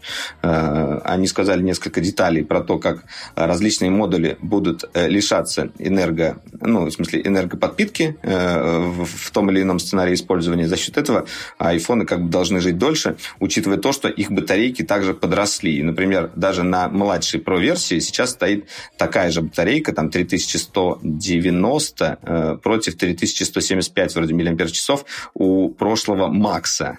Поэтому как бы э, время жизни тоже увеличилось. Они сказали там на 4 часа у одного, на 5 часов у другого. И, и ну, ты же понимаешь, что все это можно разбить а то, что а, вот вышел на, на канале Droider а, ролик Asus ROG Phone, а там-то 6000 мАч. Да, ну как бы... это, сколько это... смартфонов с 4000 мАч, 5000? Ну, то есть для Apple, по идее, не проблема скомпоновать модельку так, то есть для китайцев не проблема сделать 4000 мАч, а для Apple корпус-то больше, на самом деле, во многих случаях. И как ну, бы, в общем, было бы неплохо. Ну, не, на самом деле я как бы скажу, что вот прошлые iPhone 10s, 10s Max, они... 10s, э, да, 10s Max. Они живут уже достаточно долго, и я, у меня нет каких-то претензий, что они умирают быстро. Раньше это была такая проблема. Ну, наверное, с десятки вот она как бы э, нигилировалась э, именно на компактных девайсах. Я имею в виду не на больших. На большие всегда как бы долго жили, и это был тоже плюс. Сейчас он, опять же, практически не, его не осталось. Скажу тебе, в чем, в чем проблема в том, что горбатый корпус все равно вернется. Да, и еще э, э, вещь, о которой не говорят на презентации Apple, э, увеличился объем оперативной памяти. Теперь не 4, а 6 гигабайт. Это важно. Об этом никогда не пишут на сайте производителя. Мы не можем найти в спецификациях объем оперативной памяти, но тем не менее он увеличился. Странно то, что они не увеличили... Вот странно для меня очень странно, то, что они не увеличили объем, э, минимальный объем памяти. Ну, 64 да. гигабайта Согласен. на смартфоне за 1000 долларов, блин, ну, 64 гигабайта, ну, кто это будет покупать? Ну, вот, блин, ну, зачем 64? Что ты можешь на 64 гигабайта запихать, учитывая то, что ты туда не можешь поставить э, карту памяти? Я, я, я, я тебе больше как... скажу. 128 минимум должно сути, быть. Ну, как бы это сейчас, минимум. по сути, стандартом индустрии является 128. То есть, какой телефон, вот даже с ИФы э, берешь все телефоны, все 128 гигабайт. И это Еще странно. будет возможность microSD вставить. Это супер типа, странно. 128 это будет минимум. И это неправильно. Я вот тут э, корю Apple, потому что э, сам я использую iPhone на 512 гигабайт, ни в чем себе, как говорится, не отказываю, но э, я не понимаю вот этого вот подхода, зачем 64 ставить. Это просто какое-то издевательство, когда ты покупаешь дорогущее устройство, прям супер, как бы топчик-топ, э, да, и начальное дорогущее устройство, и ты получаешь 64 гига, ну, блин, у меня, наверное, только музло на 64 гига как раз-таки все займет, который кэширован. Нет, ну да, опять, опять же, все-таки э, не будем спорить, что любой iPhone э, превратился из устройства, грубо говоря, из некой платформы, из некой звонилки, он давно превратился в, услов... в устройство для создания контента. То есть фотка, видео у каждого на смартфонах дофигища. Че уж ну да, да. И это, конечно, является проблемой. И, естественно, да, ты можешь снимать видео в 4К, э, ты 60 FPS, ты можешь там делать всякие motion, ты все это можешь делать, но при этом как бы тебе нужен нормальный накопитель, чтобы все это хранить, все это ворочать. И как бы это все нормально работает, но как-то это немножко обидно. Да, кстати, еще экран прокачали, вот об этом мало кто говорит, он тоже стал более энергоэффективным. Да. Э, его назвали э, как он называется, э, XDR там в конце приставку приделали. У них великолепное название, это просто вот Apple в лучших традициях. Супер Retina XDR дисплей. Да, Супер Retina XDR. Э, э, они объяснили это тем, что он теперь прям совсем поддерживает всякие HDR. Я не понимаю, не понял, если честно, большой разницы по сравнению просто с Super Retina, да, который также HDR поддерживает все остальное, но в прошлом айфоне. Э, но они считают, что как бы именно новый экран заслужил еще одну приставку. Окей. Э, кроме того, кстати говоря, вот несколько раз нам сказали про то, что там был звук прокачан. Это э, у нас Dolby, Dolby Atmos и все дела.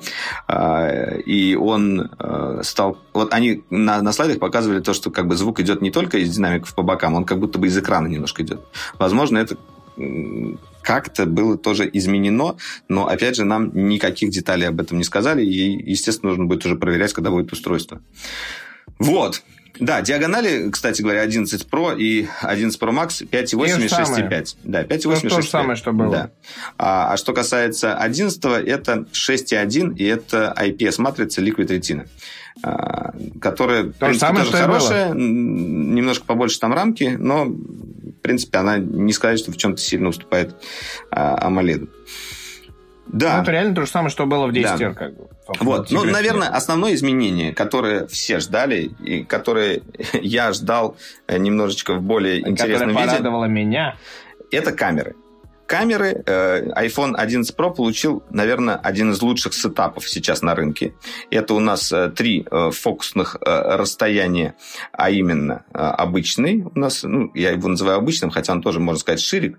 Ширик, супер, ширик, да. супер ширик и зум. Зум при этом вот этот двукратный сохранился. Они сказали, что все камеры они обновили. Я, правда, не понял, чем. Ну, окей, Пусть, пусть будет так. Они, они всегда все, говорят, все что они чем-то обновляют камеры, да. да, всегда. Вот. Но теперь вы получили как бы... Э, вы можете приблизить э, изображение в два раза и можете отъехать назад в два раза. И мне больше всего понравилось даже не то, что они вот этот сетап туда засунули, а то, что они э, это сделали очень круто в виде интерфейса. Как это реализовано на самом айфоне. Когда ты снимаешь на обычную камеру широкоугольную, не супер широкоугольную, ты по бокам как бы вот в тех местах, где, по сути, как бы еще у тебя кадр не берется, интерфейс, да. Э, ну, да, туда добавляются уже как бы кадры именно с супер широкоугольной камеры, и ты можешь, э, посмотрев один раз вот на этот снимок, примерно прикинуть, как будет у тебя выглядеть и супер широкий угол, и обычный. И ты можешь сделать назад, и можешь сделать вперед. И за счет этого у тебя получается как бы такое немножечко э, более удобное осознание кадра. Когда ты его видишь, ты сразу уже понимаешь, в каком виде тебе лучше этот снимок сделать. И вот это вот как бы э, те мелочи, которые Apple обычно добавляет, за те, те мелочи, за которые я их люблю. Потому что ни на одном аппарате, на котором есть и три камеры, и суперширокий угол и так далее, вот подобного ничего не было. И обычно вот это переключение между камерами чаще всего реализовано достаточно тупо и неудобно. И кроме того, это очень плохо работает в видео. Например, ты снимаешь э, видео, и тебе хочется прямо внутри этого ролика уже, который записывается, переключиться на другую камеру, э, на зум или э, отъехать назад. Э, но чаще всего, когда ты делаешь это не на айфоне, у тебя либо какая-то дурацкая склейка получается, э, либо что-то там мерцнет, либо это просто вообще недоступно, это переключение на некоторых аппаратах. Я тоже такое видел, можно снимать только по отдельности на каждую камеру. Э, здесь же ты можешь совершенно спокойно перескакивать туда-сюда, и у тебя получится такой вот, ну, как бы более интересный э, ролик. Вот. Да, но да, но. Сказал бы, сказал бы я, но не скажу, потому что действительно считаю, что это лучший сетап э, наконец-то приехал на 13, iPhone. 26 13, 26 и 52 в, эквиваленте 35 миллиметров. А, нет, э, у нас, да, у нас просто часто споры, в том числе с Валерой, по поводу этого сетапа были, как, ну, типа, что двукратный зум нужен или не нужен, а я предпочитал всегда ширик. И вот а, спор разрешен, а, есть и то, и другое, хотя тот же Артур не рассказывал рассказывает про то, что ну, мне я все равно не буду этим пользоваться. Ну, вот самое понимаешь? смешное то, что вот как бы Артур говорит, что ему важнее Zoom, а, а Apple считает то, что человеку важнее ширик, потому что на 11 айфоне они поместили да. две камеры, это обычную камеру и как раз супер широкий угол. Зум как раз-таки оттуда выпилен. И единственное, как вы можете им пользоваться, это цифровым зумом. Вот. вот. Ну, я, я думаю, что, во-первых, надо это будет дело хорошо протестировать. Я, я искренне рад, потому что я очень люблю ширик, и, в общем, фокусное расстояние близкое мне прям по душе и по сердцу. И, и внутри снимать в помещениях, и там станции метро, и архитектуру, и снаружи улицы какие-нибудь европейские маленькие улочки. Это клево, это классно, я жду не дождусь, на самом деле, возможности попробовать этого. Э, да. Как, на самом деле, жду не дождусь возможности попробовать вот это новое приложение «Филмик», Который Filmic совершенно Pro, да. странным образом, да. Да, ну давай, раз и, мы... судя по всему... Давай, а, давай, подожди. Расскажи я, про Filmic Pro поподробнее тогда. Что это такое? А я, собственно, толком пока не понял. Это, ну, для меня это как бы, собственно, тот эквивалент э, Cinema Pro от Cinealta у Sony, как бы. То есть это некая контора, которая делает кинопродакшн и при этом имеет свое приложение и супер удобное, то есть в плане такого, типа, как режиссерский пульт сразу получается у ну, тебя ну, режиссерский, да. телефона. Но, но, видишь, они да, этим самым видишь, пытались оправдать приставку камер. Pro. Ну, в смысле, вот это как раз одно из оправданий приставки Pro. Но оно, к сожалению, только единственное, да.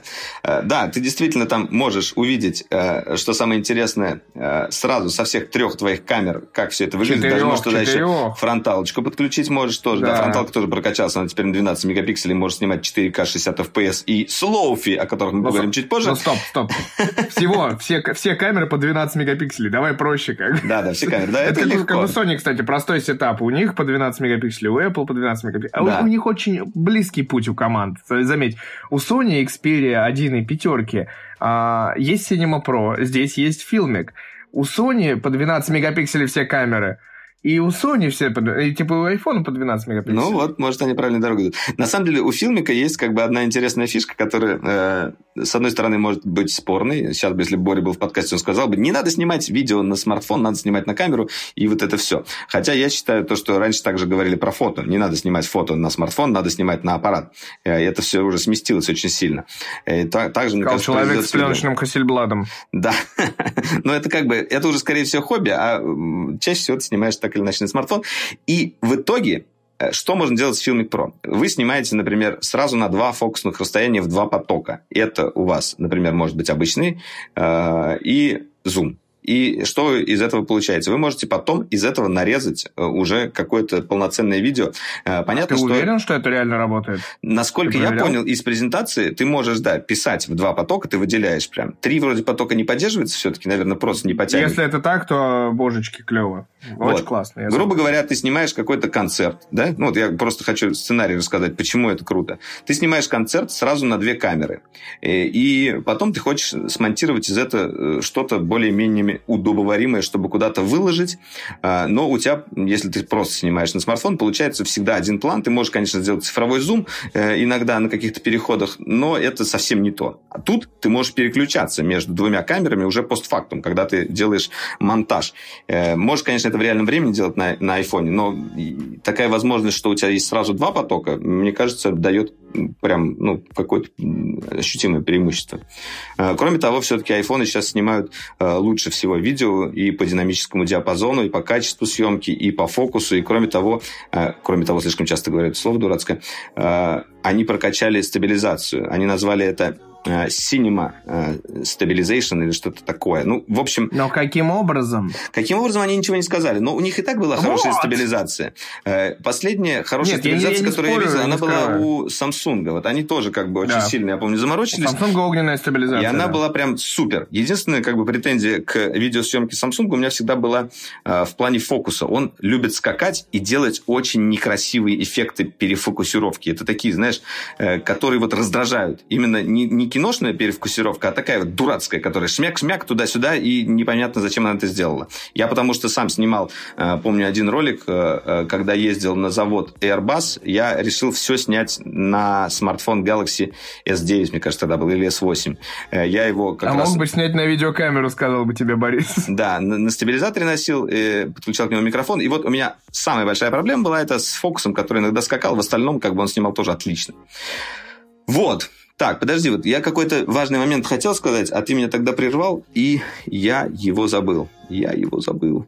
А, ну да, вот. Э, важный момент, который у меня, на самом деле, э, э родил вопросы в голове э, по поводу суперширокого, суперширокой камеры. Я увидел э, публикацию э, Илюши Казакова. Он написал, что суперширокий угол имеет фиксированную точку, ну, фиксированный фокус, и ты не можешь его менять.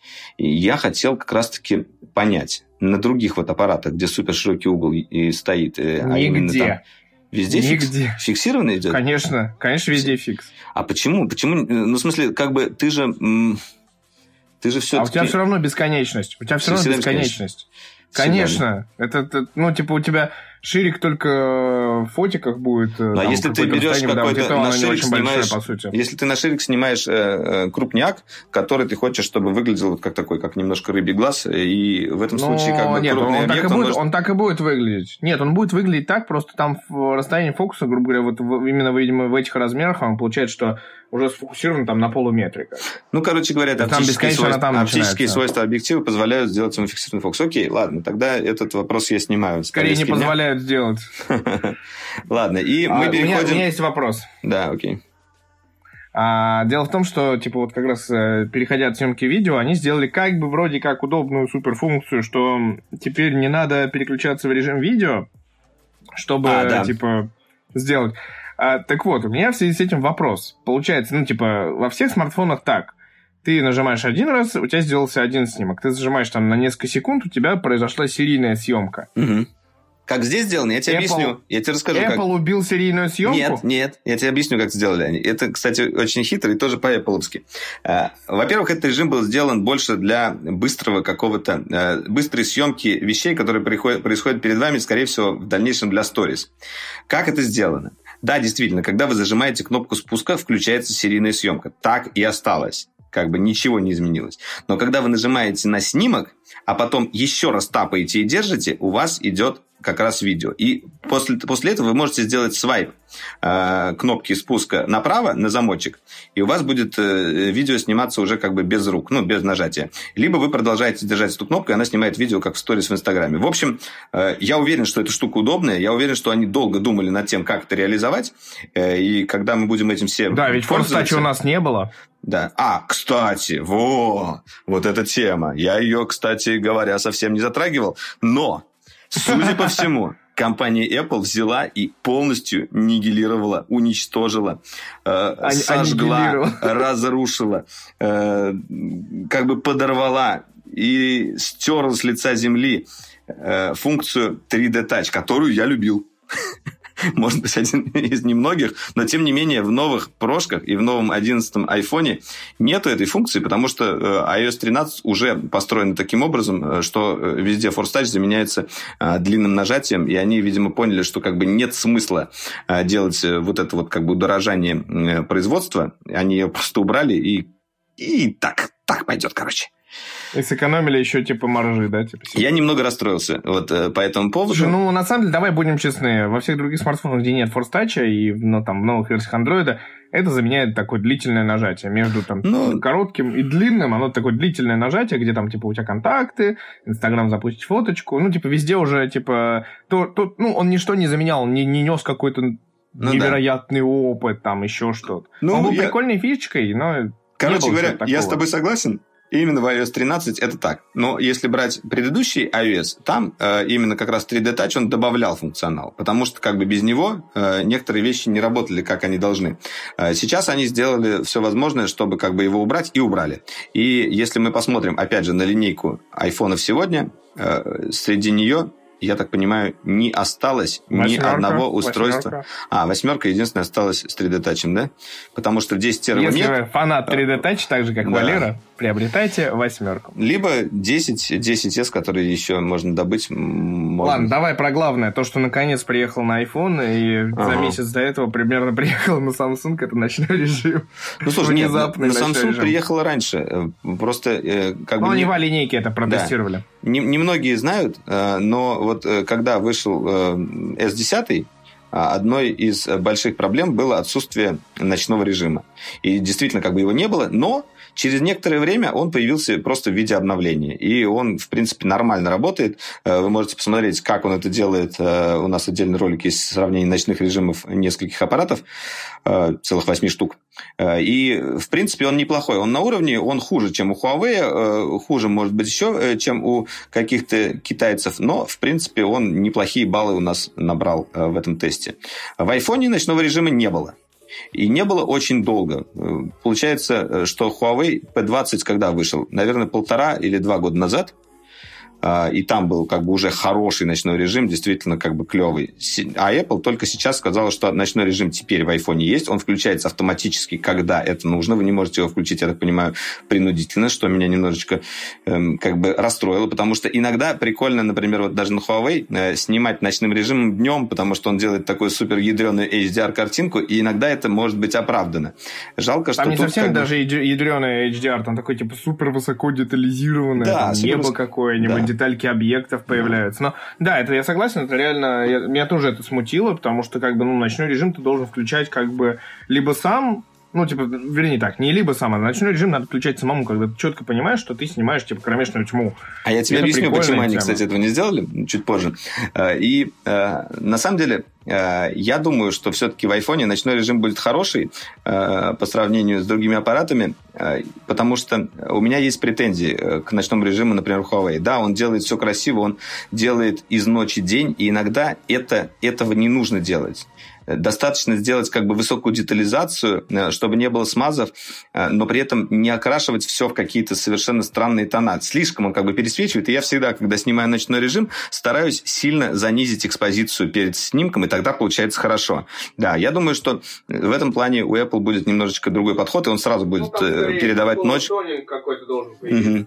Да, и если мы вспомним, я как работает... Считаю. Это у многих такое. Да, если, если вспомним, как работает, в принципе, ночной режим, то то, что мы знаем сейчас, это реализовано таким образом. А, делаются несколько снимков, а, достаточно большое количество, часть из них с большой выдержкой, часть с маленькой, а, и все они потом склеиваются и с помощью машинного обучения, они всячески улучшаются и получается как бы по сути и светло, и по сути мы можем э, сделать э, хорошую детализацию объектов за счет вот этой вот как раз короткой выдержки. Ну, короче говоря, все вместе это сливается и получается красота. И почему же Apple не сделал ночной режим принудительно включаемым? Все потому, что они еще представили одну функцию, которая называется э, Deep Fusion, да? Или как? Deep, Deep, Deep, Deep. Забыл? Да ладно. Diffusion, да. Diffusion, да? Правильно? Вот, да. да. Функция Diffusion, которую они проанонсировали, но сказали, что она сразу работать не будет, она потом э, выйдет и будет, скорее всего, в начале в бете, так же, как портреты были когда-то. Но э, именно как бы концепция этого Diffusion, она очень повторяет э, HDR+, Smart HDR и ночной режим. Все, все это вместе. Опять же, делается много снимков. Не Часть концепция, на... скорее, мех... механика. Механика, да. Все это делается... Объяснить, чистая механика. Да, все это делается тоже, опять, чередованием длинной выдержки и короткой э, большого количества кадров. Потом все это сливается воедино. С, с помощью машинного обучения достигается очень высокая детализация, э, также высокий динамический диапазон. Э, вот. Э, я ну, вот мы с Борей по поводу этого спорили. Он сказал, что у э, как его, у Pixel уже давно есть HDR+. Ну, мне кажется, все-таки ответ на HDR+, есть, это Smart HDR у Apple. Да, он вышел позже, но все равно. Они все идут примерно по одному пути, и Apple все-таки, наверное, изначально были первыми по постобработке, э, когда, когда они показали, что постобработка это 90% хорошего фото на смартфоне, они изначально так шли. Потом э, Google их немного обогнал, когда первыми по-нормальному подключил машинное обучение. В то время как iPhone сделал портреты с машинным обучением, э, э, Google, по сути, сделал э, машинное обучение везде. Они сделали HDR принудительным постоянным, и, постоянно как бы он улучшается, но проблема именно в фотках на пиксель остается, что вы не знаете результата перед нажатием камеры спуска. Вы фотографировать. Это я согласен да. с тобой, да. Вы... Это я с тобой согласен. Вот тут как бы у Apple и у Google совершенно разный подход к фотографии. И Apple всегда говорит, то, что вы видите на экране смартфона, то у вас и получится в итоге. И это достигается за счет того, что в реальном времени как раз-таки имидж-процессор э, накладывает уже все вот эти вот э, штуки по постобработке, и вам уже выдается картинка уже после как бы видоизменения этого всего, и вы понимаете, что вы как бы получите в результате. Э, если же говорить про смартфоны от Google, ну, то есть пиксели, или некоторые другие китайские смартфоны, вы нажимаете на, на спуск, и потом вы ждете секунд 5, и происходит как раз вот эта самая магия, и вы не можете сказать э, на 100%, что у вас получится. Скорее всего, у вас получится действительно красиво. Ну, потому что как бы алгоритмы крутые, использованы, но вы не можете предсказать этот кадр в то время, как вы его фотографируете. И как бы получается, что смартфон уже решает за вас, какой у вас будет кадр. Он его как-то сам там докрутит, э, сам немножечко там э, что-то подкрутит, четкости добавит, там немножечко яркости, то все как-то что-то вытянет, и ты получаешь уже, о, классная фотка, можно ее сразу постить. Да, это с одной стороны удобно, с другой стороны я такой подход к фотографии не очень люблю, потому что я люблю колдовать потом над снимками. А колдовать над снимками пикселя, в принципе, даже никакого ну, как бы нету необходимости и нету от этого какого-то удовольствия. Э, я вот даже готов э, не то чтобы поспорить с кем-нибудь, но если я сделаю точно такой же кадр на пиксель э, на iPhone рядом, вот, я смогу с помощью уже постобработки сделать примерно то же самое. Практически будет одно и то же. Вот даже, ну, как бы просто докрутив это руками. И мне нравится то, что Хорошая я получаю... тема ага. для Отдельный подкаст. мы снимем где, где-нибудь э, в октябре. Давай попробуем. Возьмем с собой все и сделаем это. Ну да, надо как-то подумать. Проверим, так сказать, насколько кривые твои руки. Насколько кривые мои руки. Да. Ну вот. Ну что, пришло время подвести такой э, промежуточный итог по презентации Apple. Э, с одной стороны, э, нам не ты показали... Ты забыл сказать, что про, про, про Слоуфи ты забыл сказать. Ты так мечтал об этом. А, ну, и в этом плане, э, ну, с Лоуфи я согласен с, как раз с мнением Бори, и у меня оно такое же было, что это такой маркетинговый шаг, чтобы просто все начали этот Слоуфи делать, и э, вот этот вот снежный ком образовался в интернете, и тем самым как бы пиарилась компания Apple и новые айфоны. Ну, это... скажем так, анимодзи с какашкой было лучше. Анимодзи работали точно так же. Какашки говорящие работали. Э, что касается, например, iMessage, даже когда там появились вот эти вот чпок-чпок отправления да. сообщений прикольно, они тоже работали. Мы все залипали э, в эти штуки в самом начале. И это было круто. Здесь они сказали, что есть слоуфи. Это селфи-видео, которое снято на фронтальную камеру замедленное. Я уверен, что после выхода айфонов э, интернет у нас э, как бы поглотит вот это вот slow motion.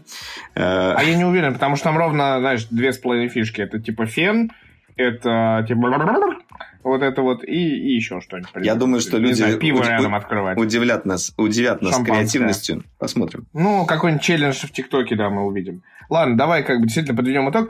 Короче, это на самом деле, честно скажу, прям положа руку на сердце, удивительное дело, когда а, iPhone 11, я имею в виду, конечно, 11 Pro, это, наверное, первый смартфон за долгое время от Apple, который мне понравился, впечатлил и который я прям хочу.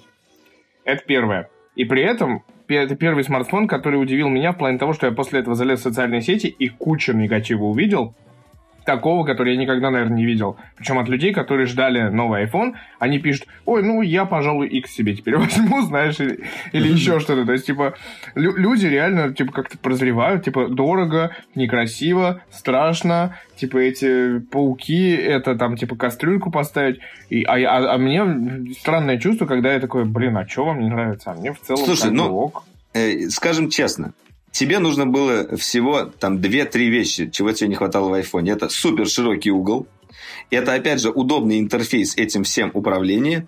И э, третье, наверное, вот как раз ночной режим, которого не было. Вот именно эти ключевые Нет, ну, как бы хорошо. фишки, которые меня, тебя... Меня тоже поразил хаки цвет еще заодно. Хаки цвет, э, матовое стекло, там. И я понимаю, что это мощное устройство с беспроводной зарядкой, с хорошим экраном. Wi-Fi 6, кстати. Вот, а об этом не сказали, но там Wi-Fi 6. То есть сейчас это действительно превратилось в тот самый как бы супер флагман от Apple, который, ну, действительно похож на нормальное устройство, типа мощное устройство, которое хочешь, типа, и которое, типа, полностью удовлетворяет, там, вот, на самом деле, моим потребностям. Действительно так. На сегодня это, пожалуй, так. Ну, вот, вот жду теперь. Что поделать? Вот да. ждать. Э, ну да, в итоге, э, с одной стороны, мы видим, что обновлений было не так много. Не сказать, что... Вот, ну, некоторые говорят, что ну, этого не хватает для следующей версии. Хотя э, я вот тоже очень хочу уже новый iPhone. Скорее, наверное, как раз и больше из-за функций, связанных с фотографией. Потому что я сколько смартфонов не перепробовал, как бы у меня вот сейчас на полке лежит и Samsung, и Huawei, и Pixel, и вот это вот Nokia. Сколько я не пробовал именно фотографию мобильную Э, который, которой я увлекаюсь, э, все равно возвращался к айфону. Потому что это удобно, и потому что я знаю, что у меня получается. Всегда перед нажатием на спуск я прекрасно понимаю, какой кадр у меня получится. И это вот как бы очень сильно подкуп, подкупает. Я скажу, что не подкупило, это, собственно, Lightning опять. Да. Уже Lightning, очень хочется, чтобы Lightning iPhone поставили Type-C тоже. Да, но, на самом э, деле, но зато честно. как бы тут все-таки есть небольшое, небольшое изменение, которого все ждали. Это быстрая зарядка в комплекте. Да. Да, вот это вот удивительно. Они положили дело. внутрь Внезапно. зарядку с USB-C, с одной стороны, с другой стороны Lightning, э, такая же, как лежит в комплекте с iPad, насколько я понял. На 12 ватт вроде, да? 18 вроде бы. А, или 18 ватт, да, 18 ватт. Вот. И, и это, блин, и, это здорово, спасибо, Apple, но не спасибо, что вы не сделали это три года назад, да, как бы, вместе с iPhone 10. Ну, да? ну, реально, реально уже действительно, ну, come on, типа, продолжение банкета в iPad у нас в прошечке USB-C, в Mac у нас USB-C, в новом iPad у нас Lightning, в новом iPhone у нас опять Lightning. Ну, не, ну, ну кстати, бы... кстати, вот тут было бы логичным, если бы они всю линейку Pro оборудовали как раз-таки USB-C. Это было бы, ну, правильно. Например, у нас обычные э, iPhone идут э, с э, Lightning, окей, а Pro-версия iPad у нас уже с USB-C, и Pro-версия iPhone тоже напрашивается как бы с USB-C.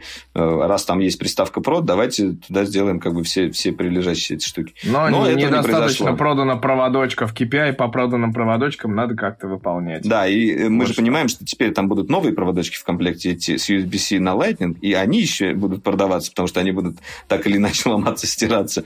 А следующий раз Apple возьмет и скажет, что теперь у нас USB-C, и все эти проводочки станут тыквами. Э, короче, бизнес проводочков и бизнес чехлов, я думаю, у Apple будет по-прежнему процветать. Да, ну давайте, мы уже и так долго говорим про компанию Apple и про его презентацию. А, я буквально хотел сказать еще про остальные новинки, которые были показаны. Ну, не новинки, точнее, а те вещи, о которых а, было сказано. Э, мы все уже сказали, да? Нам сказали про обновление магазина на Пятой авеню в Нью-Йорке. Это Ой, ну, самый слава культовый... Богу, это, вот это, это самая, акту... самая актуальная информация для всех, стек... Стеклянный куб. Ну, я уверен, что там будет теперь людно и, и, и классно. Никакого One More Thing в конце мы не увидели, хотя хотя я очень сильно надеялся, что покажут хотя бы новые AirPods с шумодавом. Э, я не говорю уж об очках, о которых сейчас ходят слухи, э, но, скорее всего, какие-то такие вот ключевые новинки они оставили для следующей презентации, которая будет, возможно, в октябре-ноябре, э, которая будет касаться, скорее всего, новых iPad Pro, и, возможно, туда же еще засунут вот этот вот headset, типа очки дополненной реальности, о котором ходят Забыл слухи, еще, потому что еще в кодах Mac Pro, Mac Pro же еще такие скажут, когда выйдет. Там же Mac Pro, который MacBook как Pro самолет выглядит. Mac Pro, который, помнишь, который как... э, А, с знаю, этими, как- с дырками? Как, Сыр? как лу- лунная, как терка, да, вот терка, точно вспомнил, как его называют. Да. или- Терка. Терка, да, выйдет. Ну, терка, как бы она уже проанонсирована. А, а Слушай, вот что это, же, еще? это же просто реально, реально же кухонный комбайн Apple собирает. Терка, варочная панель. Блендера не хватает, да? Ну ладно. Это- так, это ну что там все. будет? На этой прекрасной ноте э, презентацию Apple мы заканчиваем и переходим к IFE, которая прошла э, буквально э, за несколько дней до Apple Event. И что мы Да, видели она, в на IFE? Еще, еще и шла, как бы. Она, Да, она еще и шла. Сегодня закончилась.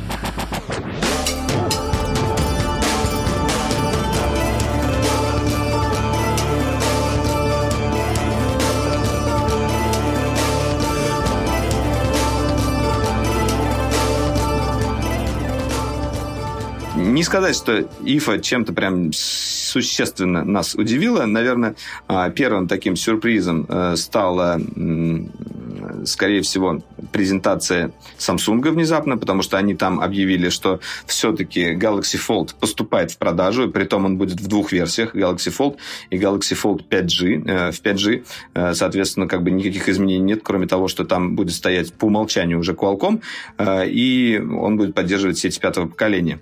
Не пятого, ну, в смысле, 5G сети, окей. Э, И, кроме того, была произведена работа над ошибками, о которой не сказали нам со сцены, но мы увидели как бы все это воочию. Во-первых, э, пленочку, которую э, самые э, умные журналисты отдирали вместе с экраном, э, засунули под э, каемки корпуса, и теперь ее сложно отодрать. Возможно, наверное, как-нибудь, если ножом подцепить, но, в принципе, это сделать гораздо сложнее теперь. И, э, кроме того, э, механизм по бокам э, обрамили маленькими заглушками, чтобы туда не попадал какой-нибудь мусор из карманов.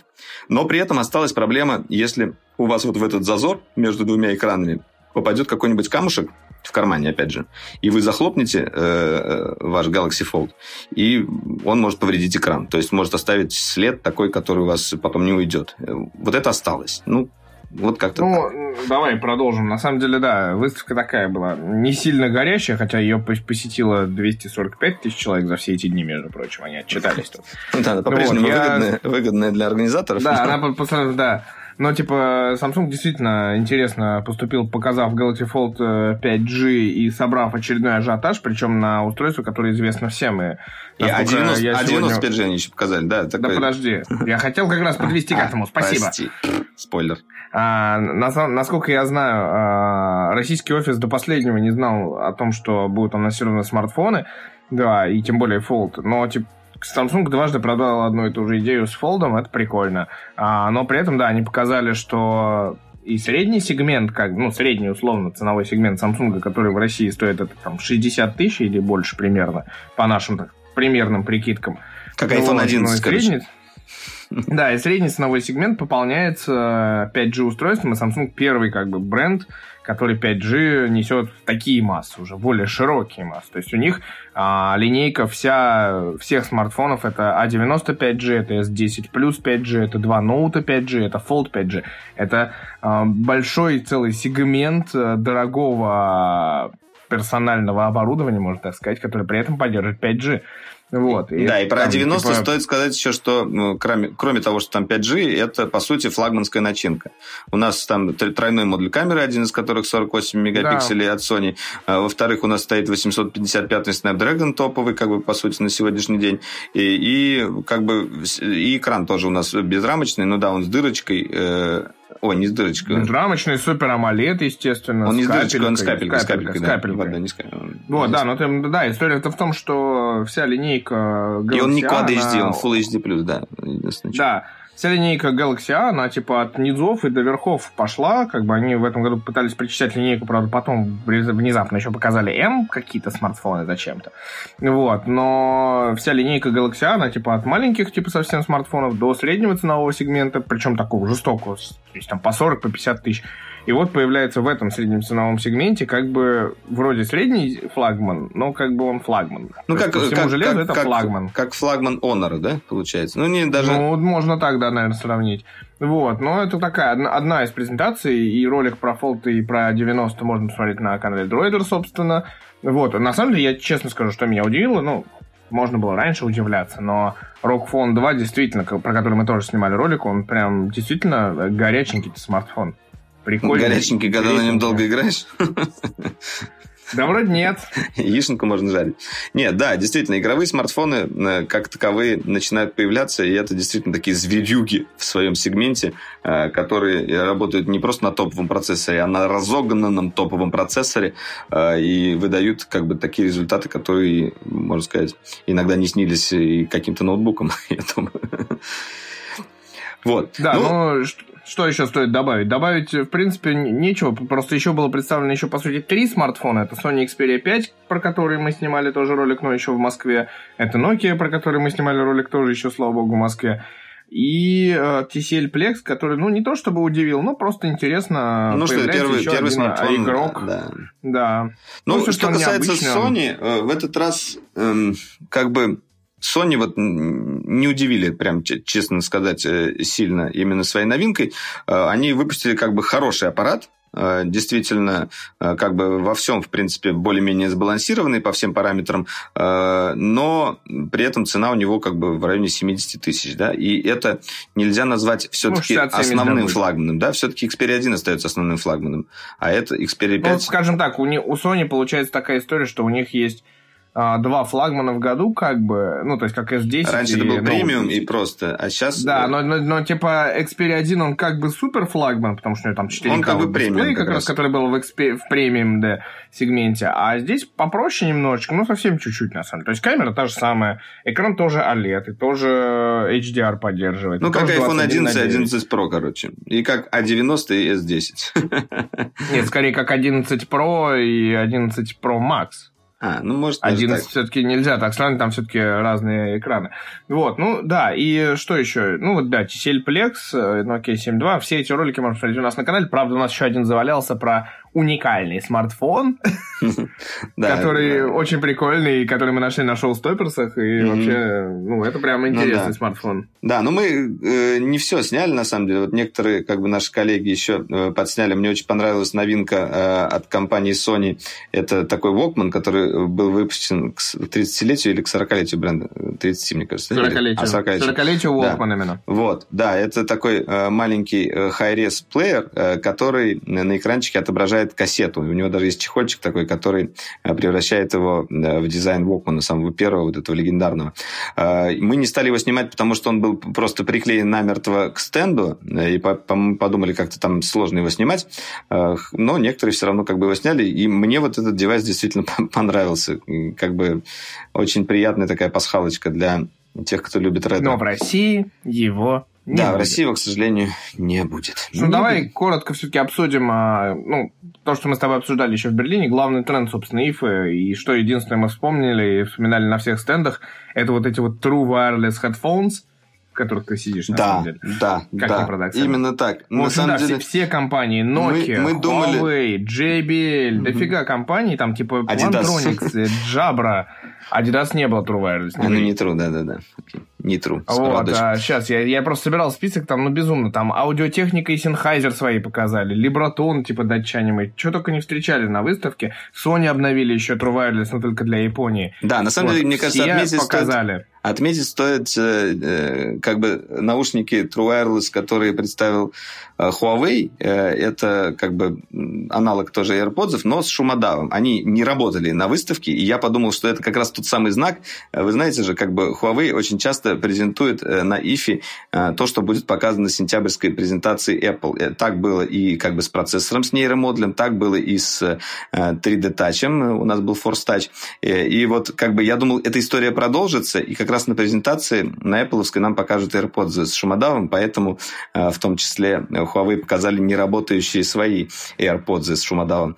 Э, нам не удалось их попробовать. Мне не очень понравился этот круглый корпус, но как бы если они будут работать и как бы заявленным параметрам отвечать, это как бы тоже хороший продукт. А, вот. Ну, я, я хочу, знаешь, еще что отметить, что, во-первых, а, почти все новые вот эти наушнички, которые мы увидели, кстати, Тисель тоже еще свои анонсировал, тоже довольно прикольные, как выяснилось. Вот, а все наушники, которые мы видели, практически все, они все были с беспроводной зарядкой, то есть чехол с беспроводной зарядкой. Все достаточно большое время работы, и очень многие модели, а, то есть Huawei, они как бы наушники открытого типа, но они с шумодавом. А многие даже были и закрытого типа с шумодавом. Ну, ну вот у Сани очень хорошие вот эти вот, как бы, они показали их ранее, да, вот эти 1000 Mark III, а они, может ну, быть, они показали же, нет, ты же не заметил, они, ну, нам же специально подвели, еще модель линейки Hir появилась, тоже True Wireless, но она будет доступна только в Японии, вот эти цветные, разноцветные, клевые. Ну да, но все-таки вот мне кажется, вот эти тысячные, э, они именно очень крутые по звуку. Опять же, у нас есть отдельный ролик о отборе на канале, можете посмотреть. Они круто очень звучат, но они, может быть, немножечко странные, у них чехол слишком большой, большой, там еще какие-то ну, Мы с тобой Сенхайзеры послушали не на выставке, а в магазине тоже очень Сенхайзеры офигенно звучат, да, прям очень хорошо, лучше, чем AirPods существенно. Вот, ну, в общем, в общем, да, стоит признать, да, что мы вчера с Валерой коротко обсудили вообще эту тему, что там два года назад э, Apple очередной раз задал типа такое направление очень, наверное, да, правильное. И, и если как, посмотреть как бы, первый именно беспроводного. Да. Если посмотреть первый год э, True Wireless наушников вот после выхода AirPods, он был такой позорный. Э, все компании старались выпустить что-то подобное, и чаще всего там было плохое время жизни, э, пропадающий сигнал, не очень хороший звук. Этим болели и Samsung, и Huawei, и там и остальные. И тут вот как бы сейчас, видимо, технологии уже созрели, и вот бум True Wireless по-настоящему ему наступил, все проанонсировали, у всех хорошо, они конкурентоспособны, а, и как бы во многом некоторые как бы превосходят э, AirPods. Единственная, наверное, проблема, э, которая осталась именно как преимущество большой AirPods, а, потому что в экосистеме Apple за счет вот этого чипа U1, э, они очень удобно переключаются между устройствами. Когда у вас есть iPad, iPhone, там, э, MacBook и даже Apple TV, если хотите, вы можете очень удобно между этими наушниками переключаться. Вам не нужно отключать их перед этим. И это прям решает. Вот для меня это один из основных параметров выбора. Я поэтому сейчас взял это, еще это себе эти... AirPods в экосистеме Apple существующие. А типа в условном Android они так не смогут все равно. Как бы. Это, к сожалению, проблема эксклюзивности я, я, наде... я надеюсь, что все-таки, вот, ну, если говорить о смартфонах Samsung, о, о, о наушниках Samsung, вот эти вот Buds, а, они уже умеют так делать между планшетом и смартфоном. Я не знаю насчет ноутбука э, Samsung, может быть, тоже. Но, в принципе, вот такие вещи как бы уже работают. У Huawei, э, я не знаю, не проверял, возможно, тоже уже это есть. Э, в общем, компании могут внутри своей экосистемы подобную штуку реализовывать, но если говорить о, обо всех Android-устройствах, например, если у вас смартфон Huawei, а планшет Samsung, вы не сможете как бы все равно пользоваться вот этими бенефитами. Хотя, кстати, у TCL Plex мне понравилась анонсированная фишка, то, что вы можете подключать к устройству до 4 или до 5 вроде как раз беспроводных до 4, 4, э, наушников или колонок. И это вы можете как бы э, сделать такой мини-кинотеатр или маленькую дискотеку для своих. К вам пришли четверо друзей, но вам нельзя шуметь, например, дома. Вы надели такие все беспроводные наушники, врубили музло на одном смартфоне и колбаситесь такие, как идиоты в тишине. Но у всех э, как бы один тюн настроен. Да. Ну ладно, еще, еще надо еще Слушай, надо да... про ИФУ немножечко рассказать. Про ИФУ? Ну, да, мы ну, хотели проанонсировать, на самом деле, да. Нет, не, подожди, подожди, Нет? подожди, подожди, подожди. Я, я не так, я заходу. Ну, во-первых, мы продолжаем снимать э, ролики. Я вот сегодня вернулся, мы снимали очередной ролик. Внезапно, Валера, внезапно мы нашли 5G а, там, где его нет, в России. Давай, скажи скорость, как бы это всех уже поразит. Я уже знаю. А скорость, а, которую мы сегодня развили, почти полтора гигабита в секунду. Бам! Да, О, да это, это было конечно, сильно. Это божественно. Полтора да, гигабита на смартфоне это, это просто что-то невероятное. В тепличных условиях, прям скажем, буквально под точкой, то есть э, он я, ну, я прям, я прям представляю вот эту вот стрелочку э, э, спид-теста, которая просто лежит, она, она не, там интересно, она такая, знаешь, постепенно разгоняешься, как спидометр, но а, у нее примерно ограничение, по-моему, в 100 мегабит, и вот после старта, и, и там, типа, начинает, только цифры летят такие вверх, вверх, вверх, вверх, вверх. Вот, но это не... Ладно, это такое дело простое, да, но э, история в том, что действительно э, два э, мудрых человека, которых вы слышите, собрали практически все 5G смартфоны на Руси, отправились с ними в Берлин, потому что там в середине августа запустились в тестовом режиме 5G сети. Все, то есть их можно то прям... есть два. Да, хватит. Так все смешно звучало. Эпично надо нагонять. Вот, и, в общем, а, это были Huawei Mate 5G и э, Xiaomi Mi Mix, какой он там, четвертый 5G, да, или третий 5G? Третий 5G. Вот, э, и, собственно, э, мы пришли с Валерой в отделение Водофон. Э, сразу скажу, не ходите в Водофон, потому что это как бы, если вы не любите Почту России, то Водофон нам, вам точно не понравится. Да, мы это, короче с Валерой... говоря... Нет, подожди, я расскажу, как это выглядело. Это да, небольшое давай. помещение, э, в которое мы зашли, естественно, как настоящие блогеры, снимая в реальном времени видео. Я говорю, вот мы сейчас пришли в отделение Водофона, и тут мы видим очередь. Тут стоят люди, ждут, пока с ним поговорят консультанты. Тут маленькое помещение, жаркое, дурацкое. Э, к нам подходит, естественно, менеджер Водофона и говорит, у нас нельзя снимать. Мы говорим, а мы блогеры, мы снимаем вот про вас, это как бы хорошо, у вас 5G, это же вам только в бонус. И говорят, не, нельзя, вам нужно разрешение специально, напишите там э, в нашу э, пресс-службу, куда там они, в Дюссельдорф? Дюссельдорф, да. Мы говорим, ну ладно, не будем снимать, хрен с вами, будем сидеть ждать. И вот мы сидим, и ждем. Сначала у нас даже не было стульев. Мы просто стояли. Потом появился один стул. Я сел, э, как старый человек. Рядом стоял Митя. Потом нас, э, как какую-то, я не знаю, э, горячую картошку э, перебрасывали нет, ну, давай, с одного угла нет, на другой. Перед тем, как посадить на стулья, нет, перед, перед тем, как нас пересадить на стуле, девушка подошла и спросила, а в чем, собственно, вопрос? А, ну да. Мы говорим, 5G вопрос, 5G. Она такая, ой, ну, подождите, ваша очередь придет, подождите. Да, они говорят, вы знаете, нужно будет стуле, как да. бы... А у вас есть уже контракт действующий, говорит светофон? Мы говорим, нет, ну, мы готовы его заключить. Они говорят, ну, ладно, там 5G будет вам 5G, все, мы сидим, ждем типа спокойной душой, 5G тут есть, мы пришли куда надо, мы сейчас запишем классное видео, все протестируем, кайф. И тут самое главное, на самом деле, событие произошло, э, которое, которое вообще мы не ожидали увидеть. Э, Митя замечает, э, что какой-то такой внимательный китаец со свитой со своей ходит по этому маленькому салону водофона и что-то расспрашивает. Он говорит, слушай, а мне кажется, это... Ричард Ю, я сказал. Нет, мне кажется, не, ну как-то... Мне кажется, это он. Мне кажется, это он такой. Что такое? Я такой, кто он? Я такой смотрю, ну, китаец, китаец. Он такой, это Ричард Ю. Я такой, ммм, Ричард Ю. Так, Huawei, Ричард Ю. Так, ну, знаешь, что-то там какие-то нейросвязи, нейросвязи у меня начали работать в голове. Такой, а, и да, я вижу, это лицо знакомое. Я это, эту лицо, это лицо я вижу на презентациях э, Huawei в самом начале. И он самый главный чувак Huawei. Это такой супер там крутой чувак. Это а-ля э, Стива Джобса в Huawei или там, я не знаю, Элна Маска в Тесле. Ну, короче, супер топчик такой. Ходит там. Э, с двумя еще как бы. Мы такие, о, классно. Сидим, смотрим, наблюдаем. Я пытаюсь э, снять сторис, получилось э, стрёмненько, потому что еще и водофон эти на меня смотрят и типа не снимай.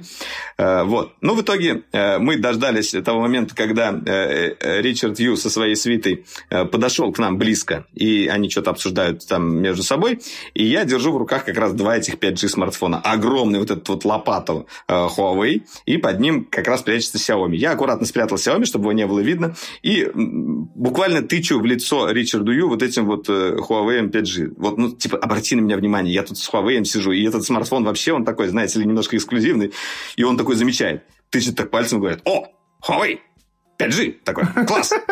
Я такой, о, да, заметил. Ну, как бы контакт налажен, ну, как у, круто, сейчас я с ним поговорю. Слушай, я... после этого я показал свой Huawei P30 э, с, с, с этим, с кейсом Рика Морти, он не обратил на него внимания Нет, такого, да. как на 5G. Его уже все, все внимание его уже было на э, мой смартфон 5G, ему хотелось понять, что делают здесь эти люди, почему они сидят э, с Huawei 5G, которые толком еще нигде не продаются, э, что вообще происходит, как, как такое. Мы начали ему объяснять. Мы, журналисты из России, приехали вот Э, на ИФО и хотим протестировать тут в Водофоне 5G, потому что они 5G сети запустили. Он такой, о, это здорово, здорово, типа, классно, вы молодцы, там, ну, Россия классная. Ну, в общем, он так очень позитивно с нами говорит. Э, ну, наш вот этот вот короткий диалог, э, в принципе, подходит к концу, потому что как бы у нас кончились какие-то аргументы. Неожиданно. И они разворачиваются и начинают уходить. И один из свиты, такой, ну, как бы в деловом пиджаке вроде бы э, молодой человек, э, поворачивается к нам и говорит, а вы знаете, кто это был? Ну, на английском. Мы такие закивали вместе. Да, да, мы знаем. И они все Слушай, ну, обрадовались. Это был такие... самый, самый да. глупый вопрос, конечно, который можно было задать после Обрадовались такие, посмеялись, ушли. Э, все были довольны. И мы подумали, даже если не будет 5G, ну, не зря мы тут сидели. Как минимум мы поболтали с топ-менеджером компании Huawei. Да, и в итоге чем вся эта история закончилась? Мы дождались эту очередь, э, полтора часа мы там просидели, э, подошли к девушке, она говорит, ну давайте... Да подожди, бы... нас пересаживали с места на место Да, еще. пересаживали мы... с места на место. Во время того, как мы сидели, человек починил кофемашину, которая была сломана. Да, нам предлагали несколько раз кофе, нам предлагали воду, мы воду взяли, кофе, машину чинили, потом нам предложили кофе, э, и мы не отказались зачем-то. Кофе оказался такой такой с санными тряпками запахом. Мы его, я, я даже не стал его пить, чуть-чуть глотнул для, для приличия и понял, что зря я это сделал. Но это все как бы шелуха этой истории. Кульминация настает сейчас. Ну, не, не считая Ричарда Ю. Что нам говорит девушка, э, менеджер э, компании Vodafone? 5G э, у нас есть, но только по контракту. Мы такие говорим, что такое контракт? Контракт на два года, и минимальный тариф по этому контракту 30 9, да, или 35 евро? 36, 36, 36, 36 99. евро в месяц, и у вас будет включено целых 4 гигабайта мобильного интернета. А на территории Германии у вас еще будут как бы бесплатные какие-то соцсети. Мы такие, м-м, классно. Э, а можно подключить просто, говорим, там, на неделю, на месяц или как-то? Нет, нельзя, только по контракту на 2 года. Я говорю... А, а разорвать можно? Нет, нельзя. А разорвать можно? ну, говорит, вы можете этим не пользоваться, но у вас все равно снимутся как бы деньги за все время использования. Мы такие, класс. Я посчитал на калькуляторе, получается где-то тысячи евро. Э, тысячи евро, можно сказать, на ветер выбрасывается. Окей. Э, кроме того, она нам говорит, для того, чтобы подключить этот прекрасный контракт, вам нужно иметь европейский счет, европейскую регистрацию, я так понял, тоже, наверное, желательно Евросоюза. И э, тогда как бы с этого европейского счета, видимо, они только с него могут автоматически вот эти вот деньги снимать, и вы как, как бы никак не откреститесь от этого платежа. Вот. И в итоге нас все это как бы расстроило, удручило, и мы решили, Но что... главное, главное, что не... мы еще получили мы еще спросили, а типа 5G ты вообще в Берлине, он типа в, одно, в одной маленькой зоне или где? А я такой, нет, нет, и открывает нам единственную какую-то, типа, у них нету карты, как у нас там раньше было, карты покрытия сети или еще что-то. У них просто типа точки на городах, типа Берлин, Дюссельдорф, там еще где-то. Вот тут есть 5G, вот тут есть 5G, вот тут есть 5G. Да, я и уже представляю, типа... как бы мы бегали по городу э, в поисках сигнала 5G. Я уверен, что он есть не по всему Берлину, абсолютно точно уверен. Э, и Нет, там еще, да, там... Потратили там тысячу еще... евро и не нашли ничего бы. Вот так. Там еще много великолепных историй, потому что, ну, действительно, карты покрытия толком нету. Они утверждают, что если указано, что есть точка, то это значит 5G есть. Ну mm-hmm. и когда мы сказали, типа, ну, у нас сейчас нет этих денег, а может быть как-то вот с пиар-службой можно связаться. Они такие, ну, а пиар-служба в Дюссельдорфе. Мы такие, ну, сейчас же выставка ИФА, вот, может быть, они приедут, там, стенд. А такая, это первая ИФА, в которой мы не участвуем. На этом, в общем, закончилась наша история. После этого мы еще пробежали О2, T-Mobile, еще несколько точек, пытались спросить вот что у них с 5G происходит. И вот вам мне понравился очень человек, который сказал, нет, у нас пока нет 5G, но и вообще нигде нет. Этим. А, да, и а другой человек сказал, вообще в Берлине нет нигде 5G. Мы говорим, у Vodafone есть, мы только что там были. Он говорит, я этого не знаю. Мы говорим, ну ладно, не будем его переубеждать, ушли. В общем, так, э, закончился наш э, поиск 5G, и в итоге нашли мы его, точнее, вы с Борей его нашли в Москве, что, что странно. А, Неожиданно. Но, да. не, но не на наших 5G устройствах, все-таки на, только на тех, которые сейчас у нас представлены и лежат на точках. Но зато у нас будут супер эксклюзивные ролики из Берлина от Бориса. Э, он нашел э, что-то невероятное. Во-первых, не это... только от Бориса, во втором участвовали все мы. Ну просто не он, надо. он нашел это, да, но мы все, конечно, испытали. Э, это, друзья, минута молчания. это бургер из червей. Я до сих пор не верю, и, что и мы, мы его ели. Мы его ели, и мы это записали на видео. И, э, э, да, мало должна того, получиться что... мега невероятная история, честно скажу. Я как оператор выступал, поскольку мы были с Валерой после этой истории с тем, что нельзя писать в общественных местах в Берлине. И, в общем, я бегал по супермаркете скрытой камерой, как бы очень такое должно эпичное видео, мне да, кажется. Да, там получится. на самом деле все сложно. Кроме того, что бургеры с червями нельзя просто купить. Мы купили котлеты, потом их пожарили в бургерной, потом сделали бургер. Ну, короче, это прям целое приключение. И я думаю, что ролик выйдет классный. И кроме того, еще... Значит, благодарим э, это кафе Burgers... Burgers... Burgers... Burgers... Burgers, да. Burgers, Burgers, да, в городе Берлин. Они За прекрасно приготовленные бургеры. Вот. Ну и, да, еще один маленький анонс. Э, кроме того, еще э, Барян нашел в магазине Сатурн специальное устройство для переработки старых смартфонов. И переработал там один из аппаратов, потом что-то купил на переработанные деньги. Да, вроде переработал что-то. Ну ладно.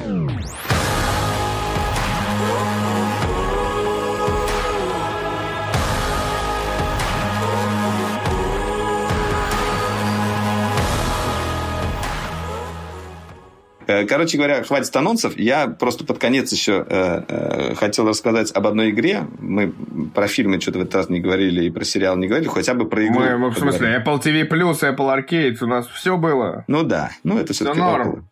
В общем, э, я на самом деле эту игру ждал, э, смотрел э, ее ролик до этого, но как-то не заметил, когда она вышла. И поэтому немножечко запозданием рассказываю. Игра называется Control, и я буквально вам расскажу небольшой зачин, чтобы вы понимали, о чем идет речь. Во-первых, это игра от Сэма Лейка, тот человек легендарный, который делал для нас Макс Пейн, великолепную игру. Тот человек, который делал Quantum Break, Alan Wake. И я очень, э, очень люблю вообще творение, э, их, их творение. Remedy, да? Remedy? Remedy. Да. Вот.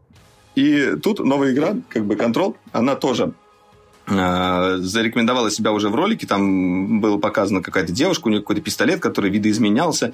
Э, вокруг какие-то штуки летали. Опять игра со временем, игра с телекинесом. Э, в общем, было очень интересно посмотреть, что это за игра. И я ее себе установил. И что же это себя представляет? Начинается игра с того, что вы, главный герой, девушка, попадаете в какое-то непонятное бюро. А при этом девушка периодически общается с каким-то внутренним э, голосом или существом, которое внутри нее сидит, и это существо что-то ей подсказывает. А потом вы ходите по этому бюро, понимаете, что это бюро называется бюро контроля, которое занимается какими-то странными вещами, потому что на пропускном пункте э, написано правило, что вы должны э, сдать все электронные устройства, вплоть до смартфонов, умных часов, вообще все, что у вас есть. И вот единственное, что вы можете взять, это какие-то механические девайсы с собой. То есть какая-то очень странная такая закрытая госструктура. Э, вы как бы ходите по ней, немножечко таинственно все, э, все это выглядит, очень пустое бюро, какой-то уборщик с вами начинает разговаривать, говорит вам какие-то мудрые слова. Э, и потом вы находите шефа этого бюро мертвым. Э, мертвый, и, похоже, он застрелился, и рядом э, лежит его пистолет, табельное оружие, так называемое. Э, вы, естественно, как бы недолго думая, поднимаете это табельное оружие, и этот пистолет, он как бы э, живой, потом мы узнаем, что это как объект силы, так называемый, он назначает вас новым шефом этого бюро, вы становитесь как бы во главе его. Э, и вот тут начинается уже какая-то непонятная штука. Оказывается, это бюро, это какой-то вот старейший дом называется, где все это находится. Э, это специальное э, какое-то подразделение, как сказать подразделение секретной службы, которое занимается расследованием всяких паранормальных вещей. Э, в основном они собирают по миру э, какие-то вот объекты силы. Например, один из них, э, который в самом начале находите, это дискета, флоппи дискета такая большая, с ядерными кодами э, запуска э, советскими, короче говоря, который наделяет вас телекинесом, при этом как бы вот эти объекты силы, они могут выбирать себе людей и наделять э, их какими-то качествами. Э, и вы вот потихоньку находите эти объекты силы, с ними как-то даже общаетесь, взаимодействуете и потихоньку прокачиваете своего персонажа, э, а на само это бюро напали какие-то непонятные абсолютно существа, которые вселились сотрудников бюро, э, их называют там хисами, э, и вы вот вот с ними сражаетесь. Очень э, интересный мир, он какой-то совершенно такой э, фантазмагорический, э, очень атмосферный. Вы читаете вот эти вот записки везде, которые оставляют сотрудники бюро, смотрите, что у них там было на компьютере. Там у них в основном как бы все, все записки как раз в бумажном виде лежат, потому что они как бы максимально стараются ограничить себя от технологий. Видимо, каким-то образом это конфликтует с этими объектами силы. Короче говоря, э, в этой игре, кстати говоря, на PlayStation даже есть э, один персонаж, которого Кадзима озвучивал, э, что я не так давно узнал. Я еще пока до этого момента не дошел, но уже, уже мне нравится, как эта игра выглядит. И... Поэтому, поэтому Death Stranding выйдет только в ноябре, потому что Кадзима месяц озвучивал персонажа да. игры в Control. Ну, в общем, да, если вы ждете Death Stranding и не знаете, во что поиграть, Control прям, прям вот мне пока что очень нравится. Он не, ну там плюс еще, собственно, разработчик Сэм Лейк сказал, что поддержите мою игру, пожалуйста, и если все будет хорошо, то вы получите там Alan Wake ну, или еще что-нибудь хорошее. Да. В общем, там короче, такое. короче, история интересная. Короче говоря, история интересная. Игра действительно выбивается из э, как бы линейки остальных игр, которые выпускаются. Э, такие игры выходят редко, и не стоит их пропускать. Я вот прям залип на самом деле. Даже Destiny немножко забросил, хотя скоро выйдет в Destiny Shadow Keep в октябре, его отложили, э, и там будет куча нового многого всего, и это будет первое На этом наш короткий дополнение. выпуск Драйдеркаст. Первое дополнение, которое Bungie делает уже как бы независимо от Activision, это как бы интересно посмотреть, как у них получится.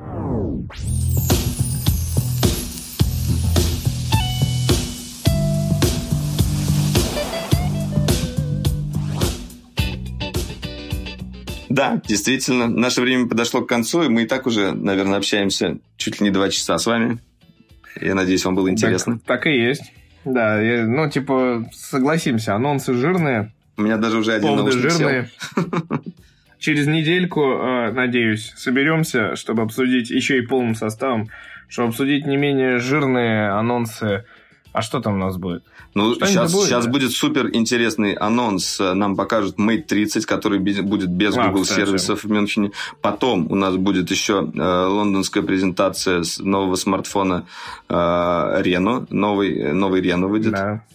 А? Да. Это да, не секрет, так, это не секрет. Так что и, и то, и другое как бы заслуживает отдельного внимания. Интереснее всего, конечно, посмотреть вот на, наверное, сейчас э, на Huawei из ближайших. Ну и кроме того, еще будет пиксель у нас э, когда-то. Да, у нас у нас будет ближайший типа такой холидей период. Ну, опять же, возможно, октябрьская презентация Apple. А, значит, э, Mate 30, Mate 30 Pro, Pixel 4 и Pixel 4 XL э, с уродливой челкой обязательно. Короче, опять, опять будет повод собраться. Обязательно. Соберемся, расскажем а, кучу нового интересного. Боря ре- реально не просто так отсутствует. Он пишет, пишет, пишет. Контента действительно много. Контент будет выходить примерно каждый день, наверное, в ближайшие пару-то недель точно, мне кажется. Да, я думаю, да. И прям интересных сюжетов много будет. Плюс э, не забываем про попробуем уложиться, ведь скоро... Да, кстати, один анонс от меня. Я раска- расскажу про Polaroid, который я купил, э, такое издание специальное Stranger Things. Ролик тоже уже в монтаже, но он ждет своего часа. Окей. В общем, да, действительно, новостей будет много, новости будут продолжаться, Дроидеркаст будет тоже продолжаться. Примерно через неделю мы попробуем собраться вновь, чтобы обсудить самые главные э, новости, э, попить пивко выпуска заодно. Кстати, да, фестиваль же скоро еще. Ох, через месяц-то фестиваль пивной. Ох, в общем, с вами были э, на связи Валерий Истишев и Митя Иванов. Э, и это был Дроидеркаст. Ментально, ментально с нами присутствовал Борис Веденский. Да, не забывайте ставить 5 звезд в iTunes и всячески э, рассказывайте друзьям про наш э, замечательный подкаст.